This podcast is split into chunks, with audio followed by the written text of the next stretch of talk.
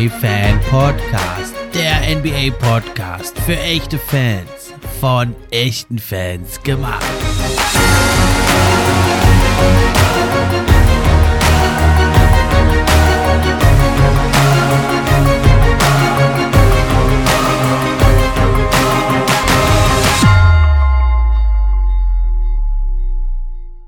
Hi, hallo und herzlich willkommen zur neuen Episode vom NBA Fan Podcast. Ich bin wie immer euer Gastgeber, der Steffen, und auch heute freue ich mich über jeden, der dabei ist. Ja, wegen äh, hier Erkältung hat es jetzt leider eine kleine Pause gegeben. Ihr habt es wahrscheinlich gemerkt, zwei Wochen keine Folge. Dafür wollen wir heute umso mehr reinpacken.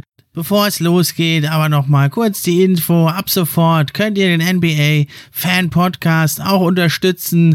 Zum einen über Steady HQ. Die Links sind in der Beschreibung. Oder aber eben auch, wenn ihr die Posts über Social Media kommentiert, teilt und liked. Wenn ihr euren Freunden davon erzählt. Und schließlich könnt ihr auch noch eine gute Bewertung schreiben. Das hilft mir dann auch, höher in den Rankings zu erscheinen. Und da würde ich mich sehr drüber freuen, wenn es euch gefällt gefällt, wenn ihr euch ein bisschen die Zeit nehmt, das Projekt hier zu supporten. Und es geht also um das Play-in-Tournament vor allem. Und dann wollen wir auch nochmal in die Eastern Conference einen Blick werfen vor allem. Und da habe ich mal also einen Fachmann und hier schon Stammgast eingeladen. Das ist der Max vom Here Swish Podcast. Hallo Max, schön, dass du da bist. Hallo Steffen, ja, danke auf jeden Fall schon mal für die Einladung. Schön, dass du wieder auf den Beinen bist und dass ich jetzt wieder heute bei dir im Podcast zu Besuch sein darf. Ja, du warst ja auch ein bisschen angeschlagen, ne? Da warst ja beim Fußball unterwegs. Aber heute geben wir nochmal alles und äh, nutzen die letzten Reste unserer Stimmen, äh, um hier unseren Hörern nochmal guten Content zu bringen. Und hört auch immer rein bei Max, der macht ja auch regelmäßig seinen Podcast rund um die NBA hier in. Der Link ist natürlich auch hier in der Beschreibung mit drin. Ja, bevor wir uns, äh, Max, äh, hier mit den Teams, äh, die im Playoff-Rennen oder Play-In-Rennen sind, äh, befassen, wollte ich aber doch nochmal, ist ja das Thema der Stunde, deine Meinung hören zu den Los Angeles Lakers, die ja nicht mehr im Rennen sind und ja, eine katastrophale Saison hinter sich haben. Was meinst du denn, wer muss da jetzt den Kopf hinhalten und wer muss wahrscheinlich da jetzt den Posten räumen? Naja, wie du es eben gerade schon gesagt hast, also natürlich eine absolute Katastrophe. Hätte man, glaube ich, vor der Saison so auch nicht mit rechnen können, dass das so krachend in die Hose geht, dass das so krass scheitert. Letztendlich ähm, wird man jetzt eigentlich fast alle Positionen jetzt gerade irgendwie hinterfragen müssen. Also ich finde, es geht halt schon beim Coach auch schon wieder mit los, mit Frank Vogel, der dann halt auch teilweise interessante Rotationen findet. Ein Austin Reeves dann zum Beispiel zwei Spiele völlig grundlos irgendwie rausnimmt und die dann doch wieder reinbringt. Und das war noch so einer dieser wenigen Lichtblicke, sag ich mal, in der gesamten Saison von den Lakers. Also da geht's natürlich dann schon los, aber ansonsten muss man natürlich, glaube ich, einfach alles hinterfragen, denn auch die Kaderplanung war jetzt natürlich am Ende nicht so wirklich gut. Ist natürlich dann die Frage, wie viel hat denn LeBron da wirklich mit zu tun gehabt? Wie viel war dann auch vom GM quasi außen mit, ja, so die Idee? Und ja, das ist jetzt natürlich einfach, wie gesagt, eine absolute Katastrophe. Und man muss jetzt eben quasi alles nochmal komplett hinterfragen, was man sich da jetzt aufgebaut hat, beziehungsweise was man sich jetzt eben gedacht hat, was jetzt dieses Jahr funktionieren könnte. Ja, also ich denke, das naheliegende Bauernopfer, wie so oft, wird wahrscheinlich der Coach sein, Frank Vogel. Also kann ich mir eigentlich nicht vorstellen, dass der noch nächste Saison der Coach ist. Man hört schon auch Gericht, Gerüchte, dass Doc Rivers vielleicht der Nachfolger wird. Auch ein bisschen fragliche Wahl wäre das, aber es sind wie gesagt nur Gerüchte.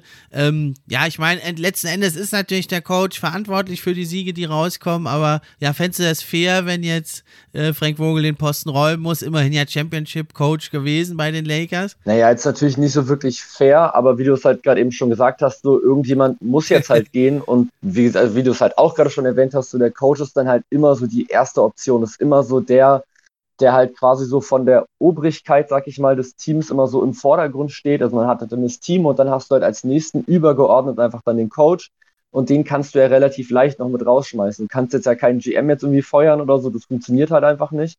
Und der Coach ist halt schon einfach einer der Entscheidungsträger, die natürlich einfach noch mit im medialen Fokus stehen, die in der Öffentlichkeit stehen und dadurch ist es dann eben leider meistens der, der als erstes dann gehen muss.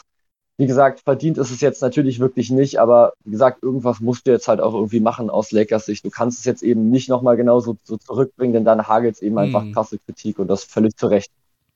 Aber ja. das wäre übel. Aber gut, ich meine, Anthony Davis, der sagte ja, wir haben eigentlich ein gutes Team. Äh, wenn wir nicht verletzt gewesen wären, wären wir viel besser. Also der würde das vielleicht sogar nochmal versuchen mit demselben Kader. Ich glaube, der Rest der Liga wäre froh. das werden wir allerdings eher nicht erfahren. Nee, also ja, fair wäre es nicht, aber naja, was ist schon fair im Leben? Und man muss natürlich sagen, auf der einen Seite, Frank Vogel hat jetzt nie wirklich gute Rotationen gefunden. Da hätte er vielleicht ein paar Sachen noch schrauben können, aber ob das jetzt so viel gebracht hätte, er ist ja nun erwiesenermaßen ein Defensivcoach, ein Spezialist für die Defense. So haben sie ihre Titel geholt. Und ähm, ja, ihm dann halt ein Team zu geben, in dem eigentlich niemand Defense spielen kann, ist natürlich fraglich. Und natürlich Pelinka, der GM, müsste da eigentlich auch angezählt sein. Da müsste man schauen, aber ich denke, der hat da noch ein gutes Standing, weil er halt AD geholt hat, damals LeBron. Das sind so seine Erfolge, aber jetzt muss man sagen, auf Westbrook zu setzen, ging überhaupt nicht auf, war eine Katastrophe. Die ganzen Minimalverträge ist halt eher riskant, da so alte Veteranen zu holen. Dann kam eben noch die Verletzung dazu, muss man auch sagen. Kendrick Nunn kein einziges Spiel gemacht. LeBron, AD, Ariza. Ja, aber wenn du halt so alte Veteranen Minimumverträge holst und dann noch sieben Stück, ähm, da kannst du nicht erwarten, dass da mehr als zwei, drei irgendwie beitragen. Und naja, so kam es dann eben in der Summe. Und ja, jetzt habe ich gesehen, vor der Saison, da war ja die Quote richtig gut, wenn du auch gesetzt hast darauf, dass die Lakers das Play-in-Tournament verpassen. Da hat also ein Spieler 10.000 Dollar gesetzt und hat jetzt 160.000 Dollar rausbekommen, also 16 zu 1. Da die Quote, da hätte man schon für 100 Dollar 1600 Euro nehmen können. Da wäre ja eine schöne Summe. Äh, warum hast du das nicht auch gemacht, Max? Naja, gut, wie gesagt, man muss natürlich jetzt auch sagen, die Saison wäre jetzt natürlich zumindest nicht ganz so katastrophal verlaufen, wenn jetzt ein Anthony Davis zum Beispiel mehr Spiele macht das ist eben einfach der Typ, der einfach der mhm. defensive Anker klar, klar darstellen soll in diesem Team. Und wenn du dann eben einfach einen defensiv orientierten Coach hast und dann eben nochmal mit so einem Anker arbeiten kannst, läuft das natürlich schon wesentlich besser. Man sieht das ja auch schon einfach allein an den Stats, die Anthony Davis ja auch aufgelegt hat, wenn er mal da war.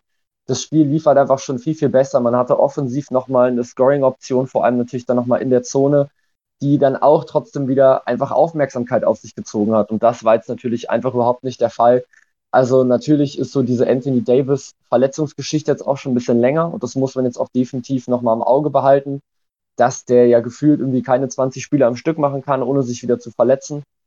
Letztendlich, ja, ähm, hätte man vielleicht drauf kommen können, wenn man sich jetzt eben gedacht hätte, okay, Anthony Davis spielt jetzt vielleicht nicht so viel und der Westbrook James Fit ist jetzt nicht so super, dann hätte man drauf kommen können. Ich muss zugeben, ich habe die Lakers trotzdem nicht so weit unten jetzt gerade gesehen, weil ich mir dachte, okay, also jetzt LeBron ja, und Monk noch und dann eben noch Westbrook, so die werden schon ihre Punkte da schon holen, die werden das offensiv schon ganz gut regeln und dann ja defensiv sich einmal ein bisschen anstrengen, dann passt das schon. Hm, die Realität sieht jetzt eben anders aus und der Spieler freut sich jetzt natürlich über äh, einiges an Kohle, was er sich da jetzt reingeholt hat und ich hätte mich da natürlich auch sehr drüber gefreut. ja, vielleicht machen wir nächste Saison mal sowas und gucken, welches Team da implodiert. Ne? Auf die Blazers hätten wir vielleicht auch setzen können. Die waren auch besser äh, angesehen. Aber naja, wir schauen ja immer, wir hoffen immer aufs Positive. Ja, aber ich habe jetzt ehrlich gesagt auch genug von den Lakers. Ich will gar nicht mehr über die reden im Moment.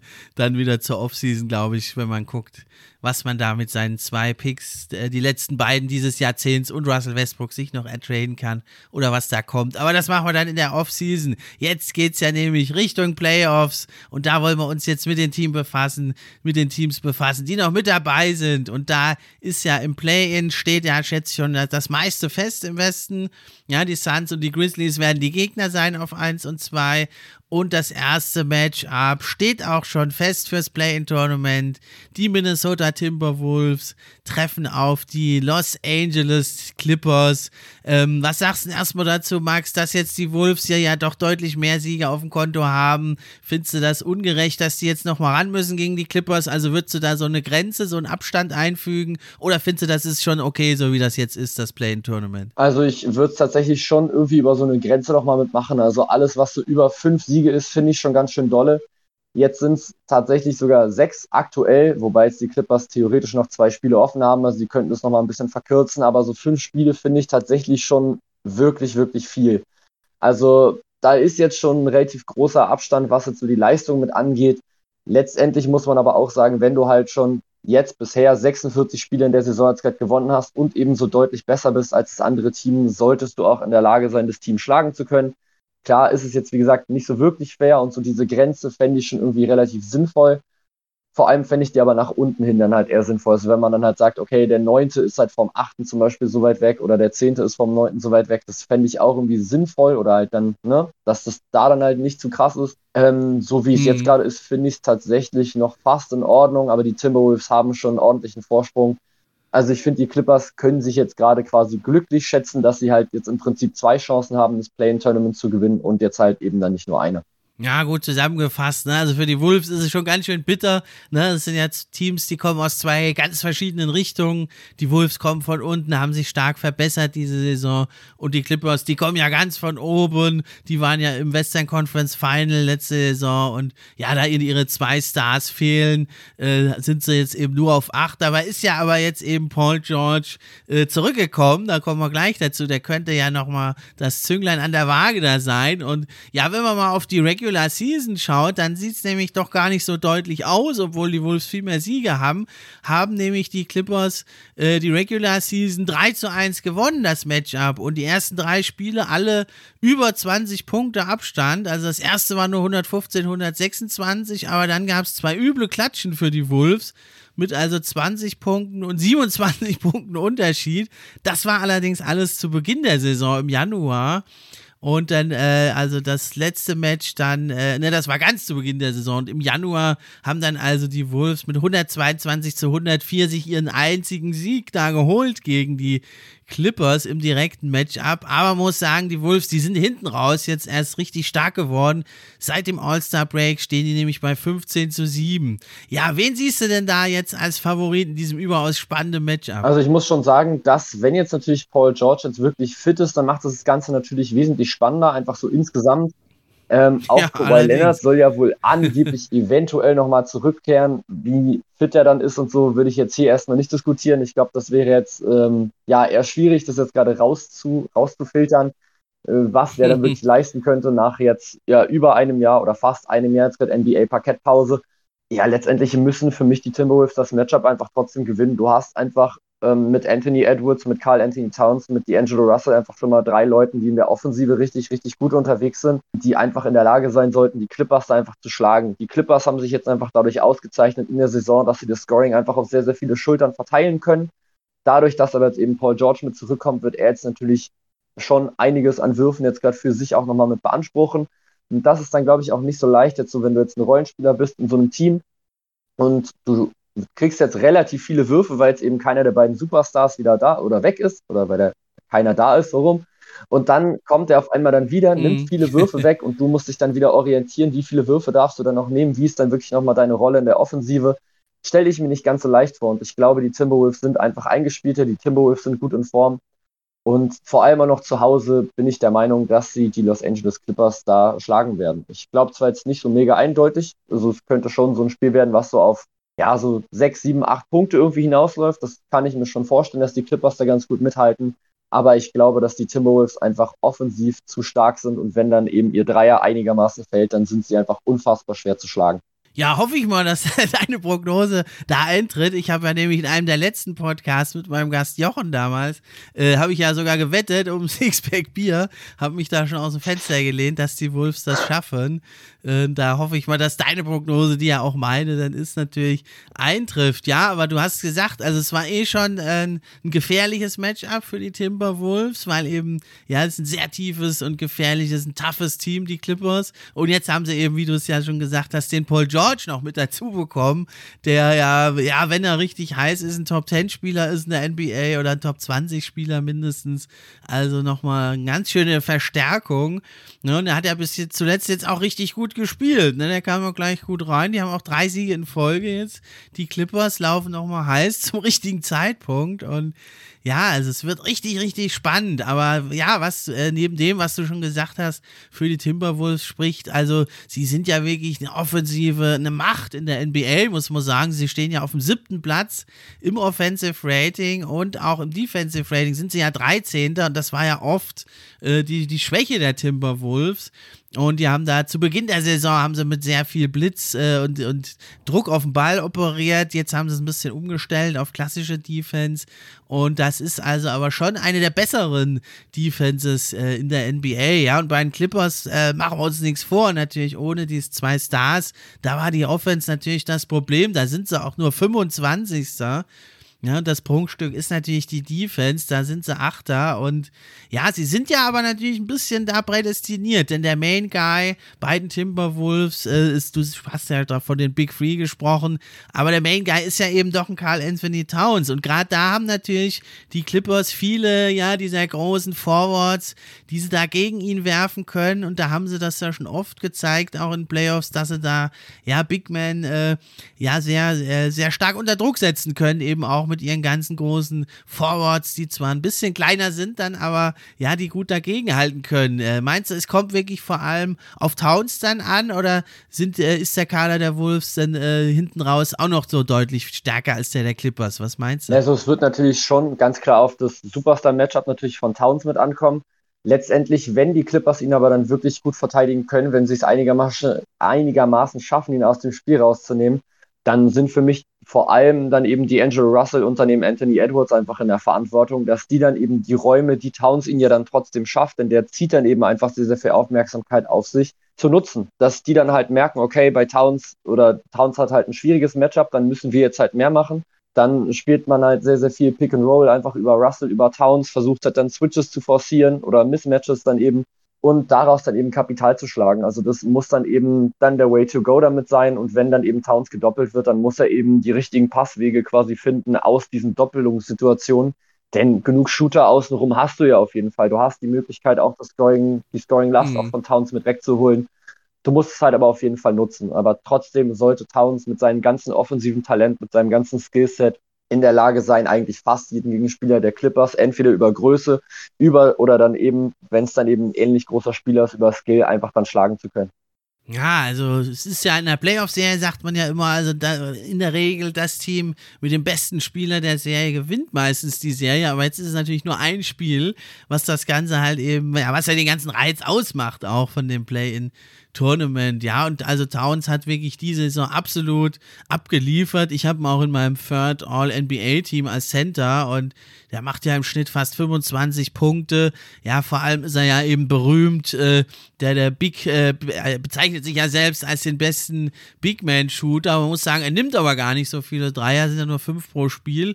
Äh, und also, was mich jetzt da auch positiv stimmt gegen die Clippers, ist, ähm, ja, dass er doch jetzt, es war immer seine Schwäche, dass er zu viel von außen wirft, berechenbar ist. Ja, aber jetzt hat er doch immer wieder Closeouts auch attackiert und aggressiv zieht er jetzt vermehrt zum Korb. Und das ist so für mich der, der Hinweis darauf, der ist, der ist richtig heiß. Der hat jetzt auch sein Game, vor allem offensiv, natürlich nochmal auf ein anderes Level gehoben. Und er hat eben hinter sich noch weitere starke Spieler. Edwards macht ja auch über 20 Punkte. Und ich denke, es wird also eine ganz, ganz knappe Kiste, aber ich, ich gehe eigentlich davon aus, dass die Timberwolves das holen. Was natürlich auf der anderen Seite wieder für die Clippers spricht, ist eben die große Erfahrung. Ja, also, also außer Towns und die Angelo Russell und Patrick Beverly hat ja bei den Clippers niemand große Erfahrung. Meinst du, das könnte jetzt in diesem einen Spiel auch nochmal entscheidend sein, die Playoff-Erfahrung? Kann natürlich durchaus sein, aber ich glaube halt so bei einem Spiel geht's meistens noch. Ich glaube, das wird dann eher super interessant, wenn du dann einfach auf mehrere Spiele quasi dann bist und es dann einfach unglaublich viele genau, Adjustments genau, ja. einfach dann gibt ähm, vom Coaching her. Ich glaube, jetzt so ein Spiel ist jetzt halt, wo natürlich jetzt mehr Intensität mit drin ist.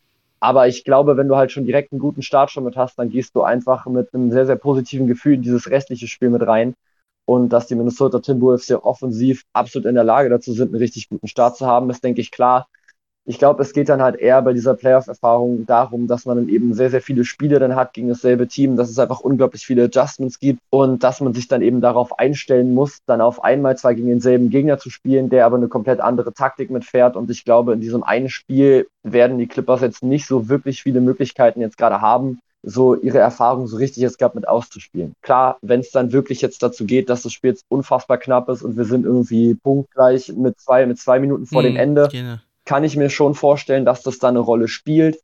Dadurch, dass du halt aber eben bei den Timberwolves eben nicht nur einen Spieler hast, der halt diesen entscheidenden Wurf nehmen kann, sondern halt mindestens zwei bis drei, hast du da halt auch wieder einen relativ großen Vorteil. Denn ganz ehrlich, wenn es jetzt gerade in eine knappe Situation jetzt gerade mit reingeht, dann muss bei den Clippers für mich trotzdem Paul George den Ball bekommen. Vielleicht mit Abstrich noch Reggie Jackson, aber wenn Paul George wirklich jetzt gerade fit ist, wenn er merkt, er ist da, dann wird er den letzten Wurf nehmen und ich finde, dann kannst du dich eventuell als Defensive schon mal dann darauf einstellen, kannst vielleicht versuchen, irgendwie dann dein bestes defensives Matchup da rauszuholen, was du eben gegen ihn hast und hast aber eben offensiv dann durch diese drei Leute selber die Möglichkeit, dann ein bisschen variabler unterwegs zu bleiben. Ja, und da die Clippers eben große Probleme haben in der Offense, äh äh, bleibt es abzuwarten, ob die überhaupt so lange mit dranbleiben. Dann ist, finde ich, noch sehr, sehr interessant die Personale Patrick Beverly, mit dem verbindet mich ja eine Hassliebe, wobei es mehr Hass ist eigentlich als Liebe. Aber der hat ja jetzt vier Jahre zuletzt bei den Clippers gespielt, äh, kann da vielleicht noch ein paar Inside-Tipps geben und ja, meinst du, der macht dann wieder den witt gewordenen Pitbull oder meinst du, gegen die ehemaligen Kollegen hält er sich ein bisschen zurück? Also ich glaube, ich habe noch nie gesehen, dass sich Pat Beverly zurückhält. Ähm, ich finde, es macht ihn auch so ein bisschen auch aus als Basketballer, gerade so dieses Temperament, was er eben auch hat. Er schlägt relativ oft auch mit über die Stränge. Er ist auch definitiv nicht einer meiner Lieblingsspieler, auch so von seinem ganzen Auftreten her. Ich finde, man muss aber schon respektieren, was er trotzdem auch für das Team halt auch leistet. Allein was schon so Motivation etc. mit angeht, das darf man auf keinen Fall unterschlagen. Ich glaube auf jeden Fall nicht, dass er jetzt irgendwie mit angezogener Handbremse kommt. Der weiß auch, da geht es einfach jetzt schon um die Playoff-Teilnahme. Also möglichst halt nur das in einem Spiel dann halt schon durchzukriegen. Und der wird sich da auf keinen Fall zurückhalten. Und auf der anderen Seite spielt ja auch noch mit Marcus Morris nochmal so ein anderer Hitzkopf, der auch noch dafür bekannt ist, dass da, dass er da vielleicht stimmt, mal ja. was rauslässt, was jetzt nicht so ganz auf ein NBA-Parkett gehört. Also ich kann mir nicht vorstellen, dass es da irgendwie ruhig wird. Im Gegenteil, ich kann mir sogar eher vorstellen, dass es da schon die ein oder andere kleinere Rangelei gibt. Ja, das gehört ja auch dazu, das wollen wir auch sehen. Ich hoffe so, ich meinte eher so diese miesen Aktionen, die Pat Bevs, hast du ja auch gesagt, manchmal so drin hat. Ich denke da an die letzten Playoffs, als er in der Spielunterbrechung noch Chris Paul von hinten gestummt hat. Oder wie er jetzt vor kurzem Russell Westbrook da verhöhnt hat nach dem Airball. Gut, das ist jetzt nicht ganz so schlimm, aber ich denke, diese, die Sachen wird er sich dann vielleicht verkneifen, aber im Spiel natürlich wird er alles da versuchen, mit allen Tricks natürlich zu arbeiten. Und auch mit Anthony Edwards ist noch ein Hitzkopf bei den Timberwolves mit dabei. Also ich denke, da wird also einiges da geboten sein in diesem Matchup. Und ja, der Sieger, der darf ja dann, das steht auch schon fest, gegen die Memphis Grizzlies ran, die da natürlich Favorit sind dann. Aber die äh, mit beiden Teams, denke ich, äh, da doch mehr als eine Handvoll zu tun haben werden, aber favorisiert sind. Aber jetzt gehen wir erst nochmal weiter zum nächsten Matchup. Das steht auch schon so gut wie fest. Das sind nämlich die Pels auf 9 wahrscheinlich und die Spurs auf 10. Das ist schon fast fix. Da sind noch zwei Spiele Abstand. Die Pelicans, die spielen gegen die Grizzlies und die Warriors noch. Also ist eher zu erwarten, dass sie, wenn überhaupt nur einen Sieg noch holen, das wird ja dann schon reichen. Aber die Spurs, die hinten dran sind, die spielen auch noch gegen die Warriors und gegen die Mavericks. Und das sind ja beides Top-Teams. Deswegen denke ich jetzt nicht, dass die Spurs da beide Spiele so holen noch werden. Allerdings, wenn sie beide Siege holen könnten, hätten die Spurs den Tiebreaker, denn sie haben mit 3 zu 1 die Matchups gewonnen bisher äh, gegen die Pelicans. Meinst du, die Spurs können das noch reißen oder es bleibt jetzt bei 9 gegen 10? Also ich glaube schon, dass es jetzt bei 9 gegen 10 jetzt gerade mit bleibt. Ich meine, klar sind beide Teams jetzt gerade gut drauf, aber ja, kann ich mir jetzt eigentlich nicht vorstellen, dass die jetzt wirklich beide Spiele jetzt gerade gewinnen und dann die Pelicans nur eins. Also ich bin jetzt eigentlich schon der Meinung, dass es jetzt so bleiben wird, wie es jetzt eben gerade ist. Zumal es ja auch für die Warriors und für die Mavericks zumindest noch um die Platzierung noch mitgeht. Wer geht jetzt eben auf Platz 3, wer geht jetzt gerade auf Platz 4. Genau. Das ist jetzt für die erste Runde nicht so wirklich uninteressant, denn ob man jetzt halt gegen Utah Jazz oder gegen die Denver Nuggets spielt, die ja sich auch noch so ein kleines bisschen betteln können, so, ne, wenn es da um die Platzierung geht, ist trotzdem genau. schon nochmal mit einem Unterschied. Und ich glaube, du willst jetzt schon versuchen, so weit wie möglich nach oben nochmal zu kommen. Und dementsprechend ist es jetzt eben nicht so, wie es jetzt, keine Ahnung, im Osten jetzt gerade vielleicht sein könnte, bei zum Beispiel jetzt gerade den Bulls oder so, die jetzt komplett safe halt immer jetzt gerade auf einem Platz stehen und da geht halt nichts mehr nach vorne und nach hinten, sondern es sind jetzt eben auch noch zwei Teams, für die es eben noch, noch um was geht und ich glaube, das macht es für die Spurs ähm, ja quasi oder fast unmöglich oder zumindest sehr, sehr schwierig, wirklich noch auf Platz äh, 9 vorzuschießen. Am Matchup würde es ja auch nichts ändern, nur hätten dann die Spurs Heimrecht, jetzt haben es halt die Pelicans und da wird es wahrscheinlich auch bleiben, da bin ich ganz bei dir. Und man muss sagen, also ich finde großen Respekt da an beide Teams. Man hat jetzt die Schwäche natürlich der Lakers und der Blazers ausnutzen können, aber trotzdem finde ich großen Respekt an beide Teams, vor allem die Pelicans, die standen ja bei 3 zu 16 zu Beginn der Saison. Da hat ja niemand mehr einen Pfifferling auf die gegeben, ich auch nicht. Ja, spielen die ganze Saison ohne Zion Williamson, ja, und jetzt haben sie, seitdem sie da 3 zu 16 stehen, 33 zu 28, also fünf Siege plus gemacht und stehen damit jetzt doch zurecht auf dem neunten Platz. Ähm, wie siehst du denn die Saison der Pelicans? Äh, ohne sein Williamson komplett wirklich sowas rauszureißen jetzt noch, finde ich, das zeugt doch von einer unglaublich starken Moral in der Truppe. War schon sehr, sehr ordentlich, was man sich da jetzt ähm, oder was man jetzt noch rausgeholt hat aus dem Team. Man muss natürlich auch sagen, man hat mit dem Trade für CJ McCollum auch natürlich schon so das so ein bisschen angedeutet, dass man jetzt eben möglichst schnell, sage ich mal, als Erfolg schon haben möchte dass der jetzt eben so krass jetzt gerade einschlägt und jetzt seit er da ist und jetzt gerade 50 Prozent aus dem Feld und 40 Prozent seiner 7 Dreier trifft und fast 26 Punkte und 6 Assists holt, ist für mich schon so ein Ding, wo ich mir dachte, alles klar. Ähm, ich dachte ehrlich gesagt, dass er das größere Problem wäre bei den Portland Trailblazers, aber jetzt gerade ist er so ein kleines bisschen, ja, so CJ McCollum unleashed, sage ich mal. Hat einfach jetzt gerade unfassbar viele Freiheiten in der Offensive. Dass er ein skilled Basketballspieler ist, sollte, glaube ich, jedem auch davor schon klar gewesen sein. Hat es auch immer wieder gezeigt bei den Blazers. Aber dass sowas in ihm steckt, dass er jetzt wirklich, wie gesagt, mit diesen effizienten Quoten aus dem Feld so viele Punkte auflegt, auch sechs Assists immer mitspielt, muss ich zugeben, hatte ich ihm nicht zugetraut. Und das macht dann natürlich schon wirklich was aus, wenn du dann eben neben dem Brand Ingram nochmal so einen CJ McCollum hast und dann auch nochmal einen Jonas Valanciunas, der für mich jetzt auch immer wieder noch völlig unerwähnt bleibt, irgendwie völlig unterm Radar fliegt und das, obwohl er 18 Punkte und 11,5 Rebounds auflegt, der natürlich jetzt defensiv nicht der allerbeste ist, das muss man so sagen, aber in der Offensive hat er eben schon seine Skills auch schon früher bei den Raptors gehabt.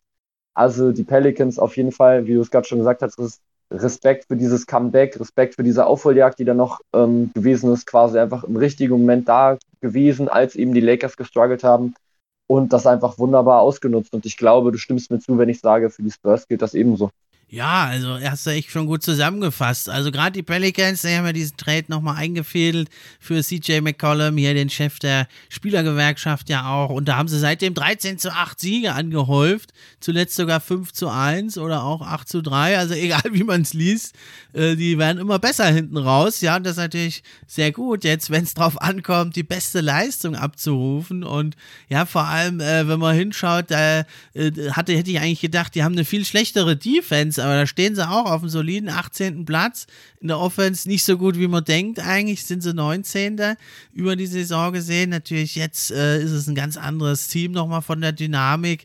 Ja, aber natürlich jetzt äh, in so einem Do-or-Die-Spiel oder auch in Playoffs, wenn sie es schaffen sollten, ist natürlich die Defense schon die Achillesferse. Man hat eigentlich mit Josh Hart und my man äh, Herb Jones, dem super starken Rookie, hat man eigentlich nur zwei Spieler, die gute Defender sind. Valanciunas noch mit Einschränkungen. Also da geht es vor allem darum, äh, Punkte aufs äh, Tableau zu bringen. Aber das haben sie eben jetzt gemacht, ja. Und äh, ich finde es also richtig stark. Die haben ja auch einen neuen Coach, ja, und äh, der, der macht also anscheinend wirklich einen richtig guten Job da, der Willie Green, weil es wäre einfach gewesen zu sagen, wir stehen 3 zu 16, Zion ist nicht dabei. We call it a season, wir gehen auf Tanking, aber das haben sie nicht gemacht und das finde ich, das machen wenige Teams und das hat wirklich da also Bewunderung verdient. Und du hast ja gesagt, bei den Spurs sieht es ähnlich aus. Ähm, da, die haben ja eigentlich zur Trade Deadline, sah alles nach Tanking aus. Ne? Man hat mit Derek White einen der besten Spieler abgegeben. Dann hat man noch Thaddeus Young, Drew Eubanks, zwei gute Veteranen abgegeben. Also das hätte ich nicht erwartet, dass die so einen Run hinlegen und zuletzt ja sogar 7 zu 2. Äh, meinst du, das liegt daran, dass Greg Popovich nochmal in die Playoffs will und die so heiß gemacht hat? Ich kann es mir tatsächlich auch nicht so ganz genau erklären. Wie du es gerade schon gesagt hast, also zur zur Trade Deadline waren sie, glaube ich, auch relativ weit abgeschlagen, auch schon hinter den Lakers, beziehungsweise hinter dem zehnten Platz. Ähm, und haben sich aber irgendwie dann nochmal komplett gefangen. Also anscheinend hat wirklich jetzt Greg Popovich gesagt, ey Jungs, ähm, also als er vielleicht gesehen hat, dass andere Teams strugglen, das ist jetzt nochmal unsere Chance. Wir können jetzt hier tatsächlich nochmal in die Playoffs nochmal mit einziehen, wenn wir es jetzt einmal schaffen, unser Spielziel mit durchzuziehen. Und man muss sagen, bislang hat das einfach gut funktioniert. Also ich meine, sie stehen sowohl im Offensiv- als auch im Defensiv-Rating vor den Pelicans, was ich schon mal sehr, sehr interessant finde, nämlich auf Platz 16 jeweils. ja, aber nur, nur knapp. knapp. aber sie stehen in beidem davor. genau, ja. Und ähm, das wird jetzt natürlich schon unglaublich interessant, denn ja, natürlich, man spielt jetzt höchstwahrscheinlich bei den Pelicans. Die Spurs sind ein kleines bisschen besser, was so Offensiv- und Defensiv-Rating mit angeht. Und den, den Tiebreaker haben sie, wie gesagt, auch schon für sich entschieden. Also ich glaube, das kann wirklich ein Matchup werden, was unfassbar spannend wird. Und ja, ich glaube, die Spurs haben es einfach geschafft, rechtzeitig, ähm, ja, also halt einfach so ihre Chance zu wittern und die dann einfach zu nutzen. Wen siehst du da in diesem Matchup dann Pelicans Spurs eigentlich als den besten Spieler? Brandon Ingram, CJ McCallum oder doch bei den Spurs dann DeJounte Murray? Auf wen würdest du da setzen? Äh, das ist natürlich eine gute Frage. Ich würde wahrscheinlich sagen, der beste Spieler muss schon CJ McCollum sein, allein schon von seinem offensiven Output her. Wenn es jetzt aber eben um Two-Way-Player geht, ist es natürlich ganz, ganz klar DeJounte Murray. Und das macht ihn für mich unfassbar spannend. Denn für mich ist das, wie gesagt, halt unfassbar ausgeglichen, denn es, ich könnte mir zumindest vorstellen, dass die, dass die Spurs versuchen, einfach dann DeJounte Murray auf CJ McCollum mit anzusetzen. Und DeJounte Murray ist ein verdammt guter Verteidiger, der einfach zwei Steals pro Spiel holt und einfach ja. Im Gegensatz Eben, zu und der hat einfach extrem krasse Clamps. Und wenn der jetzt wirklich will, dann kann er es einfach schaffen, das Leben für CJ McCollum unfassbar schwer zu machen. Und deswegen würde ich sogar fast sagen, dass die Spurs dieses Ding holen. Also ich, ich kann mir wirklich vorstellen, dass die Spurs da jetzt hinfahren und einfach aufgrund der Matchups, die sie jetzt eben einfach haben, die Möglichkeit haben, dieses Spiel für sich zu entscheiden und dann eben eventuell im zweiten Spiel dann in die Playoffs einzuziehen. Ja, also DeJounte Murray finde ich ist echt wieder ein Paradebeispiel für das Player Development Team von den Spurs. Also es wird ja immer so ein bisschen unterschätzt. Ne? In der Draft wird immer geguckt, wer kann die besten Talente finden. Aber dann ist ja eben, das wird glaube ich immer wichtiger heutzutage. Gerade in so äh, Draftjahrgängen, wo es so viele starke Talente gibt, wird das Player Development ein immer stärkerer Fokus. Und da sind die Spurs ja schon immer über jeden Zweifel erhaben. Und wie die jetzt hier den DeJounte Murray, der jetzt 25 ist, aber aber gerade wieder vor unseren Augen hier den nächsten Schritt gemacht hat, der legt ja fast ein Triple-Double auf, der Mann, da äh, immer halt ein bisschen im Schatten da in San Antonio. Der legt da 21 Punkte auf, über 9 Assists, über 8 Rebounds, 2 Steals haut er da auch noch mit raus. Also der kratzt da am Triple-Double und keiner kriegt's mit irgendwie. Das ist ja so Fluch und Segen so ein bisschen in San Antonio. Und da haben sie ja diesen Job auch gemacht, finde ich nochmal bei DeMar Rosen. Das war ja auch unglaublich der war eigentlich völlig verschrien als ineffektiver äh, Midrange-Typ irgendwie und jetzt ist er in der MVP-Diskussion gewesen, jetzt zwar ein bisschen abgesunken, aber auch das wurde ja so im Schatten der Öffentlichkeit entwickelt da in San Antonio. Das finde ich also einfach sensationell, was sie da für einen Job machen. Ja, ist unfassbar stark. Ich finde, bei The Rosen siehst du es halt vor allem noch an den ganzen Assist-Zahlen, dann zum Beispiel, die er auf einmal aufgelegt hat. Ich glaube, bei den Raptors waren es immer so zwei bis drei irgendwie, was er meistens geholt hat weil er eben auch, auch einfach als primärer Scorer dann agiert hat. Aber eben bei den Spurs hat er es einfach geschafft, so dieses Playmaking, was er ja davor anscheinend schon so ein bisschen im Tank hatte, einfach nochmal auf ein anderes Level zu heben. Und jetzt mittlerweile spielt er jetzt eben nicht mehr nur zwei bis drei, sondern halt jetzt schon fünf bis sechs, hat einfach seine Assist-Zahlen verdoppelt. Und das macht ihn natürlich noch wesentlich gefährlicher, weil man ihn jetzt halt auch einfach nicht mehr wirklich doppeln kann, sondern dann halt weiß, okay, wenn wir das jetzt halt versuchen, dann findet er halt die richtigen Pässe und du machst es ihm natürlich dann auch leichter, zum Beispiel ein Pick and Roll zu spielen, wenn du halt weißt, okay, der Typ, der jetzt gerade den Ball führt, eben jetzt ein DeMar Rosen oder jetzt halt hier ein DeJounte Murray, kann natürlich selber auch werfen, aber er kann eben auch für andere Spieler kreieren, sowohl für eben mhm. für, den, für den Spieler, der abrollt, oder wenn dann eben Hilfe kommt, auch dann eben den Outlet-Pass dann nochmal spielen, beziehungsweise den Outside-Pass dann nochmal nach draußen an die Dreierlinie. Und das macht das Ganze natürlich unglaublich gefährlich, wenn du eben dann diese Spieler im Pick and Roll mit drin hast.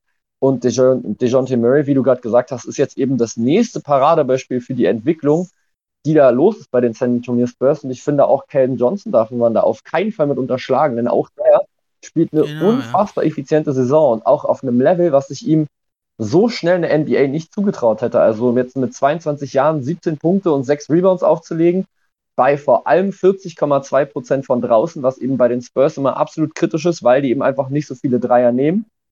Aber die, die sie genau, nehmen, ja. müssen sie halt auch trotzdem nochmal mit treffen, denn ansonsten ist es natürlich einfach schwierig, wenn du immer nur zwei Punkte für einen Angriff bekommst und der Gegner bekommt drei, also allein schon, wenn man es jetzt auf nur drei Angriffe jetzt gerade schon mit runterrechnet, könnte der Gegner halt neun Punkte haben und du halt maximal sechs und dann liegst du halt schon mit drei Punkten hinten. das macht das Ganze dann halt schon relativ schwierig. Und die Spurs nehmen halt einfach nicht so viele Dreier und die, die sie nehmen, müssen sie dann halt irgendwie versuchen zu treffen. Und da spielt Caden Johnson natürlich eine unfassbar wichtige Rolle. Und ja, wie gesagt, für mich auch noch ein weiteres Paradebeispiel einfach nochmal für die Entwicklung, die da bei den Spurs passiert ist, beziehungsweise für das Entwicklungstraining.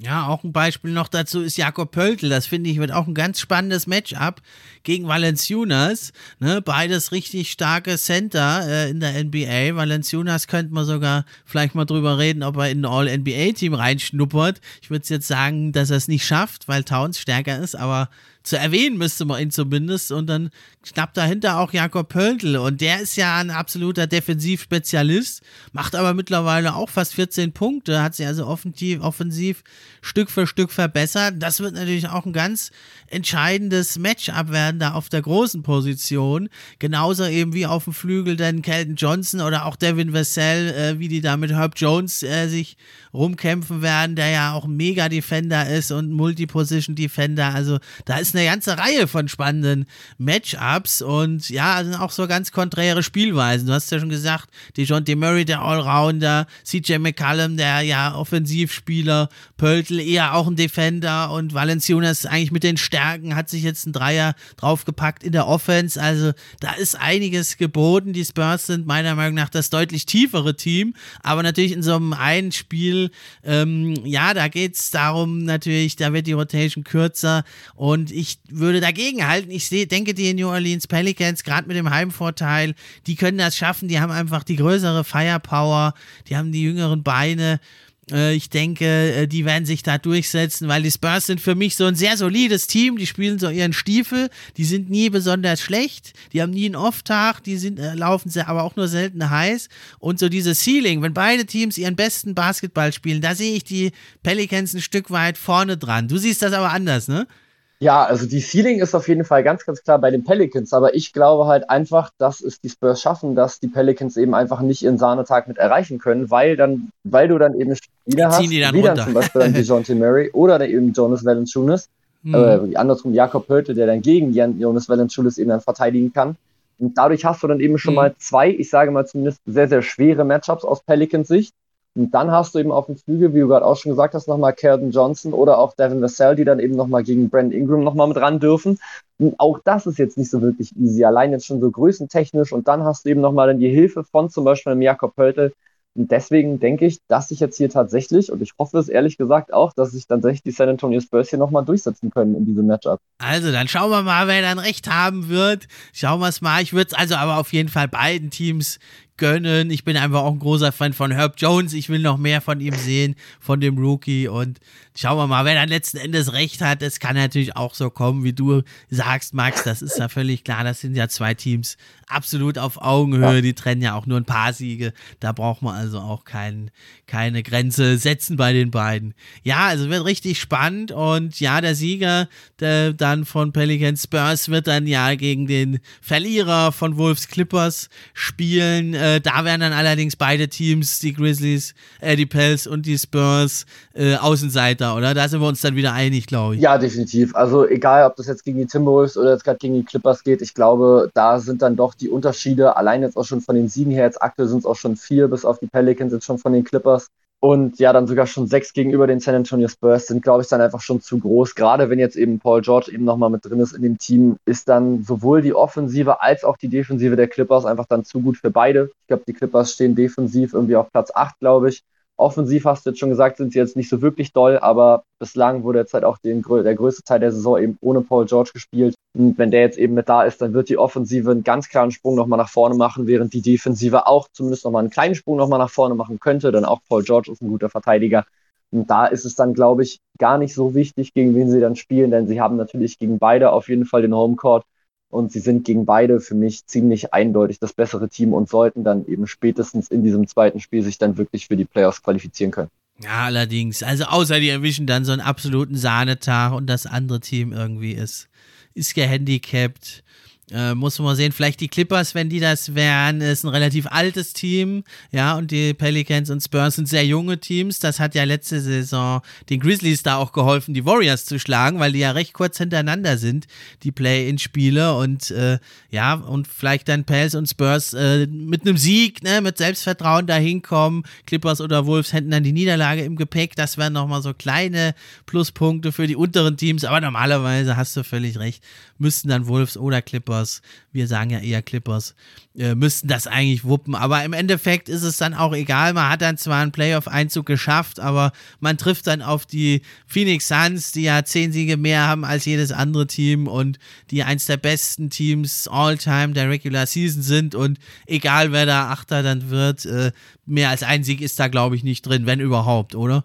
Ja, sehe ich genauso. Also die Suns haben mich einfach dieses Jahr komplett mit überzeugt und vor allem, was mich auch noch mehr einfach oder was mir noch mehr gezeigt hat, dass es einfach ein unfassbar gutes Team ist, ist, wenn zum Beispiel einfach dann Spieler ausfallen, wie dann eben zum Beispiel ein Chris Paul, der jetzt einiges an Zeit verpasst hat oder auch ein Devin Booker.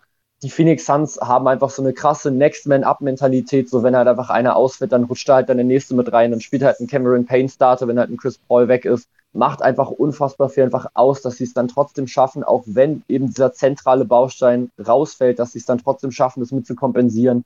Und das haben jetzt eben die Phoenix Suns in dieser Saison komplett gezeigt, dass sie einfach dazu komplett in der Lage sind, allein schon, wenn einer ausfällt, es wirklich sehr, sehr gut zu kompensieren.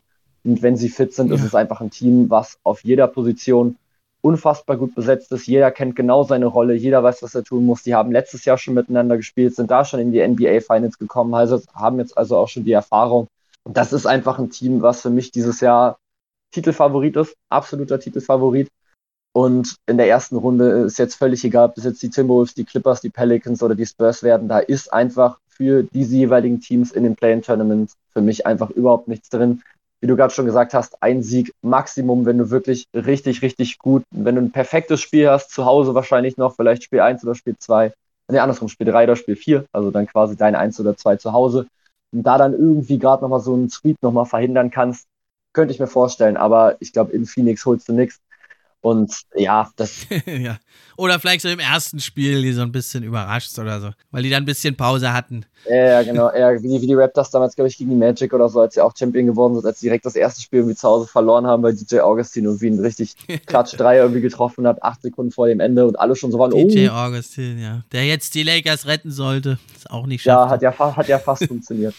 Ja, und also das, das wäre vielleicht nochmal möglich, aber wie gesagt, so insgesamt ist da, glaube ich, keine Chance, dass die Phoenix Suns das jetzt schon in der ersten Runde wegwerfen würden, egal gegen welchen Gegner. Aber trotzdem natürlich eine Ehre, da einzuziehen in die Playoffs. Uns bringt einfach unglaublich viel, auch wenn man dann deutlich vielleicht verliert gegen die Suns oder vielleicht sich sogar doch noch tapferer schlägt und vielleicht zwei Siege holt. Ist ja auch, ist ja auch was wert, sind noch mal ein paar Heimspiele. Man ist im Fernsehen, im Nationalen, man sammelt Erfahrung. Darum geht es ja eben. Für diese Teams hier im Play-In-Tournament, dass die einen Titel holen, ist ja sehr, sehr unwahrscheinlich. Ja, definitiv.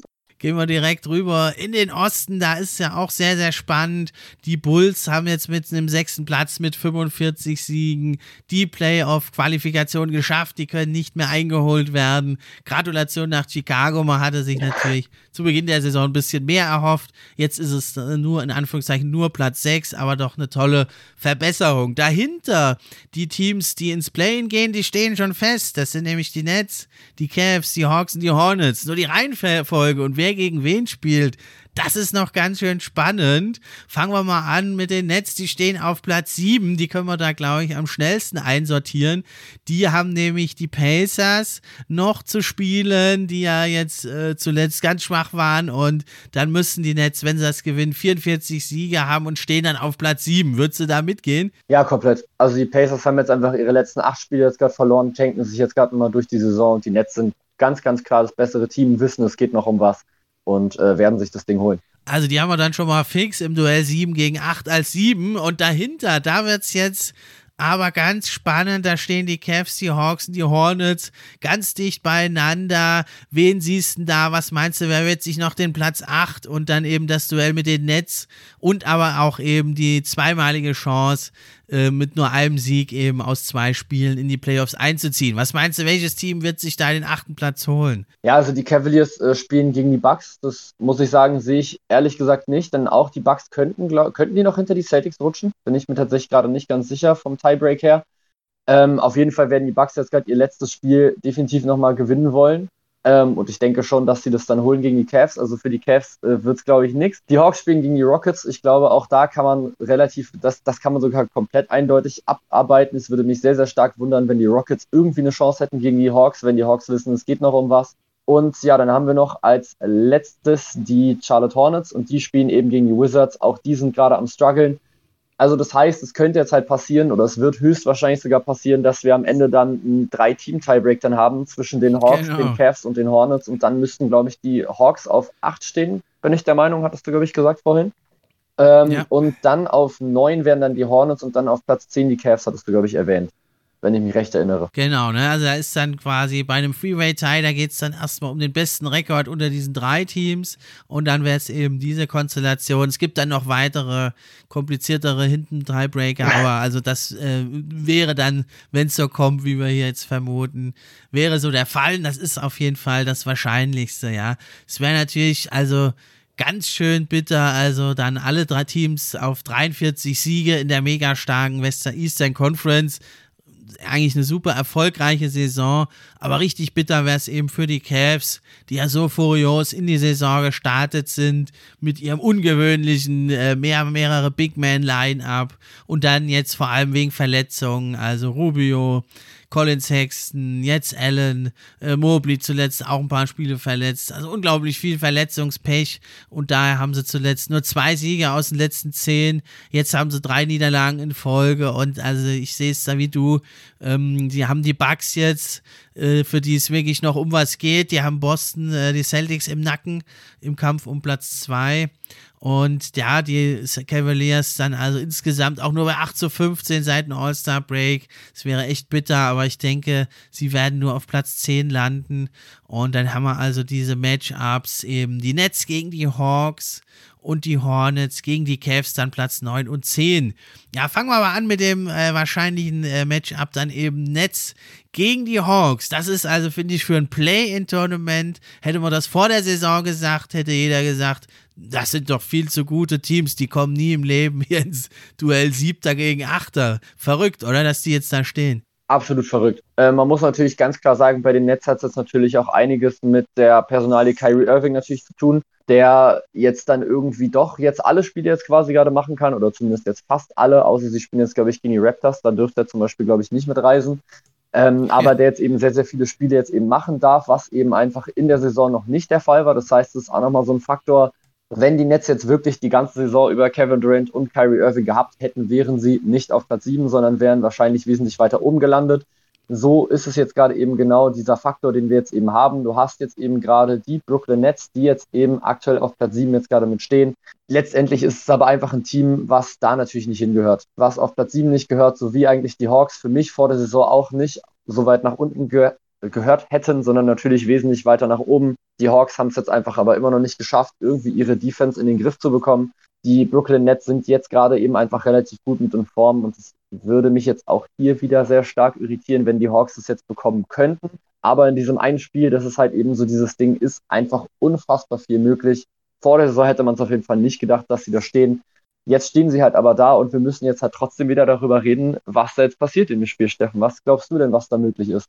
Also ich sehe das überhaupt nicht so eindeutig. Also die Hawks sind ja in der zweiten Saisonhälfte, wie letzte Saison auch schon, total krass in Schwung gekommen. Die stehen jetzt zuletzt auch bei 6 zu 1 Siegen. Teilweise richtig deutliche Kantersiege, die sie da einfahren.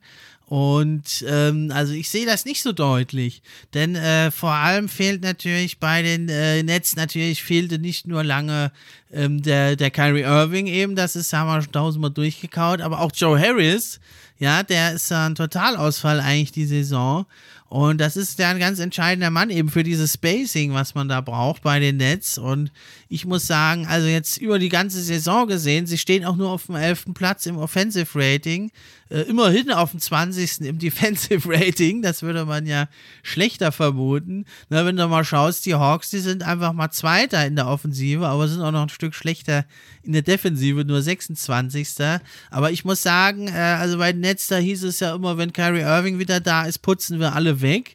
Es war jetzt aber halt nicht so der Fall. Man hat auch gegen Memphis verloren.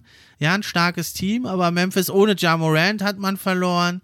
Man hat, äh, man hat gegen, äh, man hat jetzt auch relativ deutlich gegen die Charlotte Hornets verloren zuletzt, auch mit Kyrie Irving. Und ja, also es, es hat mich nicht so beeindruckt jetzt, ehrlich gesagt.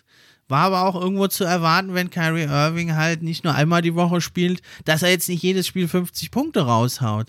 Also ich sehe das eigentlich als absolut auf ein Spiel auf Augenhöhe und sehe da keinen deutlichen Favoriten. Was macht dich da so positiv für die Nets? Weil an den ganzen Spielen jetzt teilweise Kevin Durant 40, 50 Punkte und man sah aber trotzdem nicht gut aus. Also ich weiß nicht, wo diese, dieser Optimismus jetzt noch groß herkommt bei den Nets. Also bei mir ist es tatsächlich aufgrund der Defensive der Hawks. Also ich sehe halt einfach keine Möglichkeit für die Atlanta Hawks, die Offensive der Brooklyn Nets zu stoppen.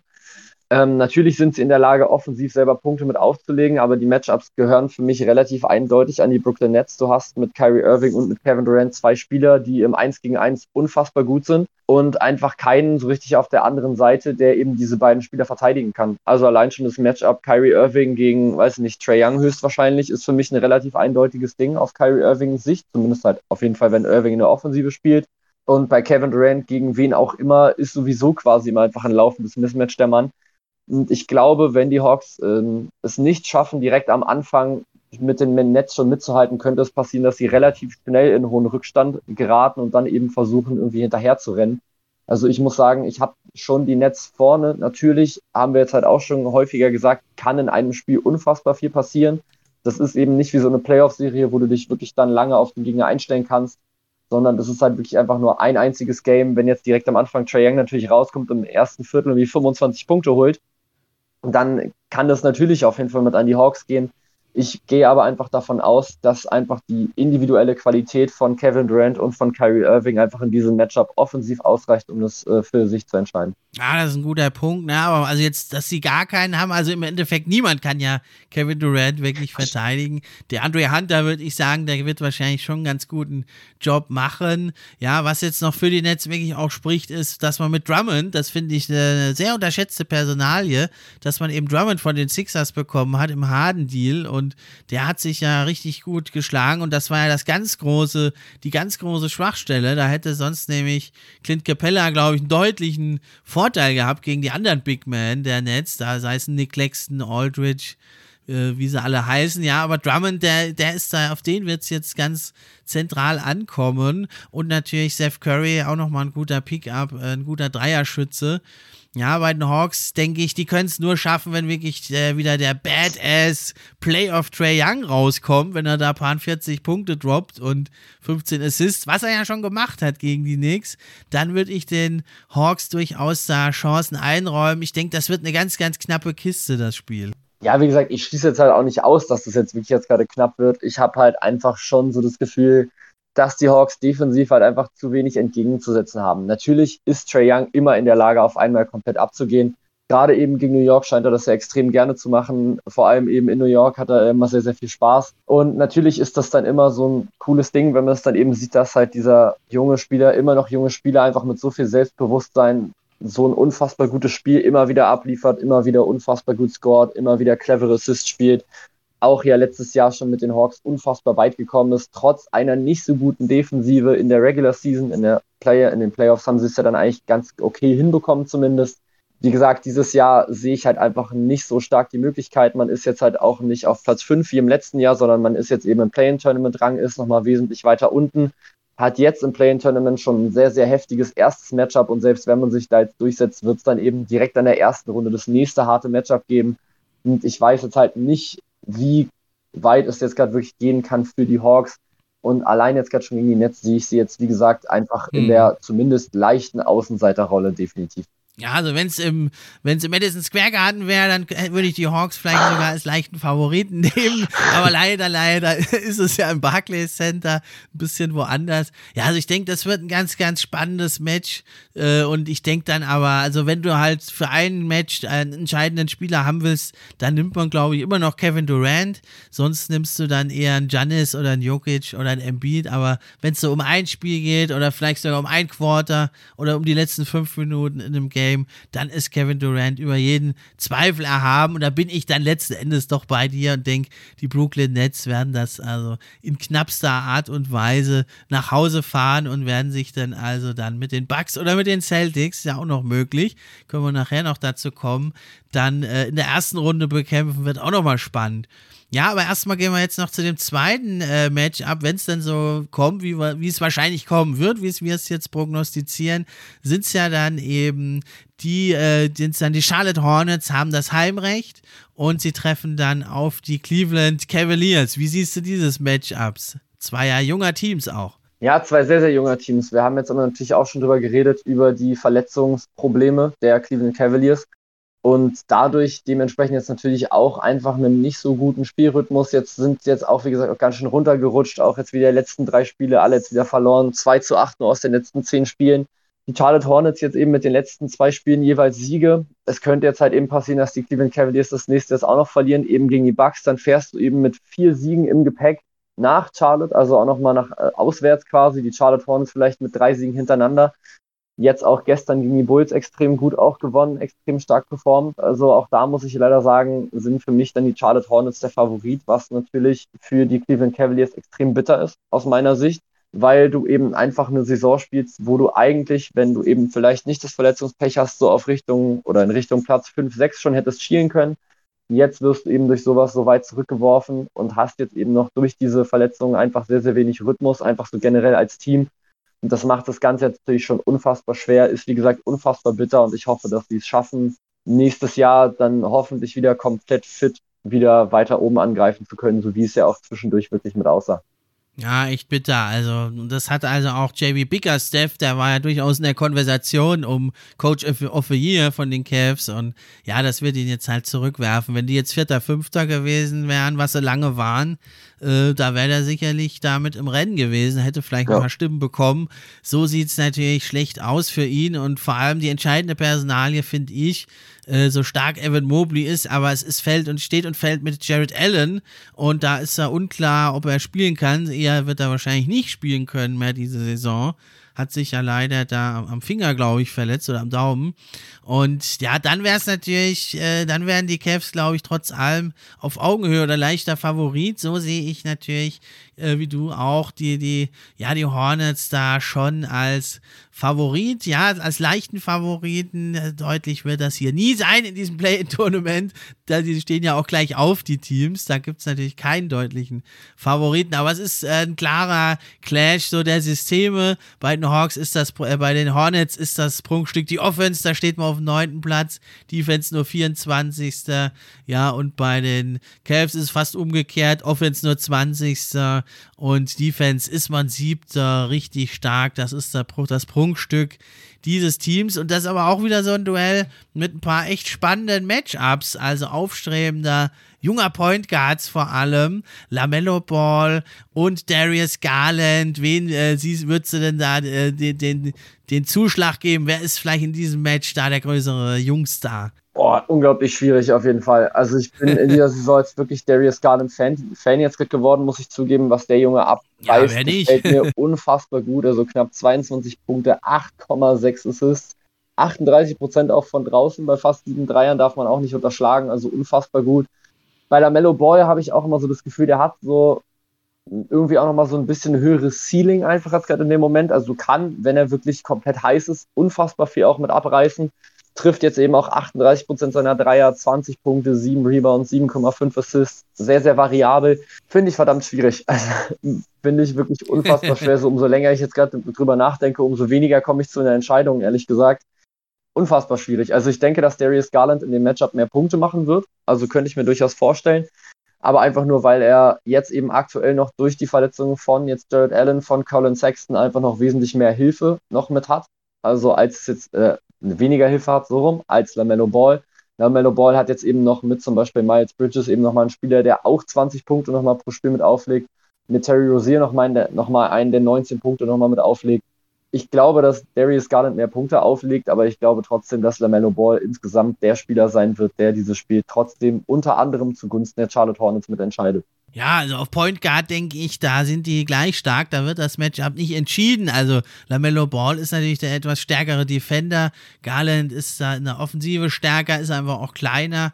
Ne, ist auch schon zwei Jahre älter. LaMelo Ball noch zwei Jährchen hätte er sich da zu entwickeln. Aber beide sind ja schon All-Stars gewesen diese Saison. Also das ist, da, da nimmt sich das nicht viel, denke ich. Aber ähm, ja, entschieden wird das vielleicht eher auf den großen Positionen. Und da wäre ja eigentlich der Zuschlag an die Cavs gegangen. Aber eben jetzt äh, sieht es natürlich nicht gut aus. Und dann trifft man natürlich mit Miles Bridges eben auf einen ja der stärksten äh, äh, Rimrunner, die wirklich am Korb äh, es krachen lassen können. Und da kommt natürlich dann auf Evan Mobley da eine Schlüsselrolle zu. Denke ich, er wird mit Miles Bridges vor allem zu tun haben. Und da wird er ganz schön zu tun haben. Und da muss er zeigen, ob er wirklich zu Recht hier in der Diskussion ist zu einem All-Defensive Team. Da sehen ja einige den, ähm, den Rookie Evan Mobley schon mit drin. Wie siehst du dieses Matchup Bridges gegen Mobley?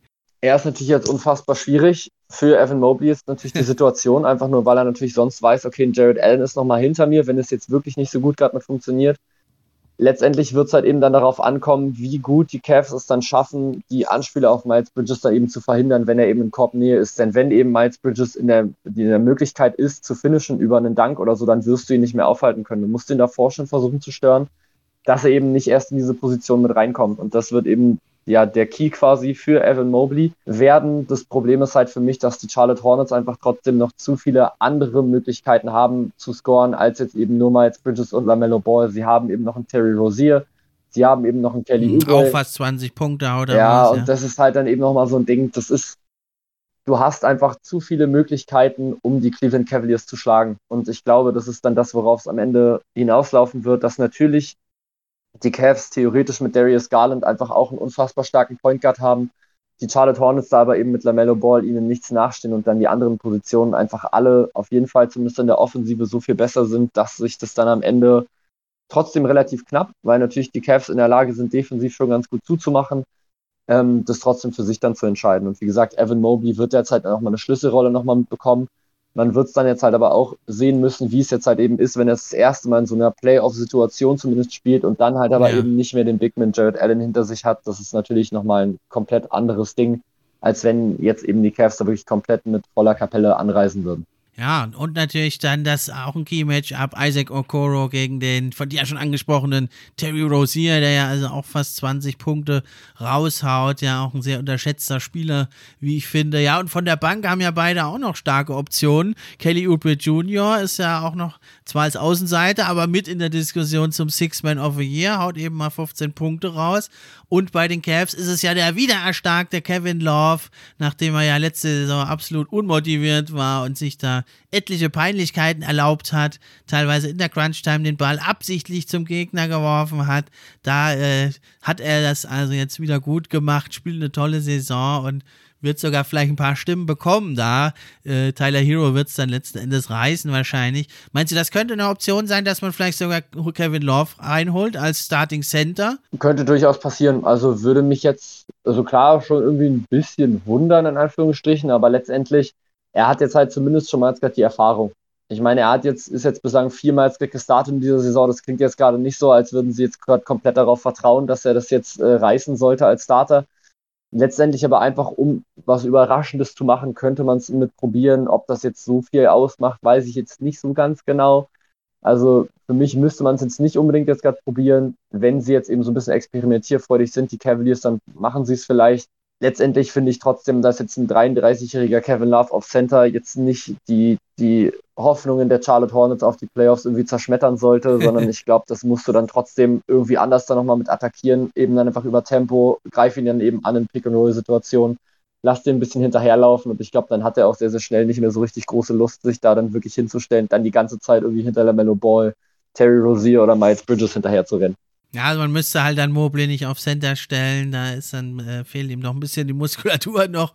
Aber naja, es wäre immerhin eine Variante, die wir, glaube ich, einige Zeit auch sehen werden. Aber ja, letzten Endes denke ich, sehe ich es wie du, die Hornets denke ich, werden sich da durchsetzen, wenn keine Überraschung geschieht. Ja, und dann äh, treffen sie natürlich auf den Verlierer von Hawks gegen Nets. Äh, wir haben es ja uns da gesagt, das werden dann eher die Hawks sein, der Verlierer.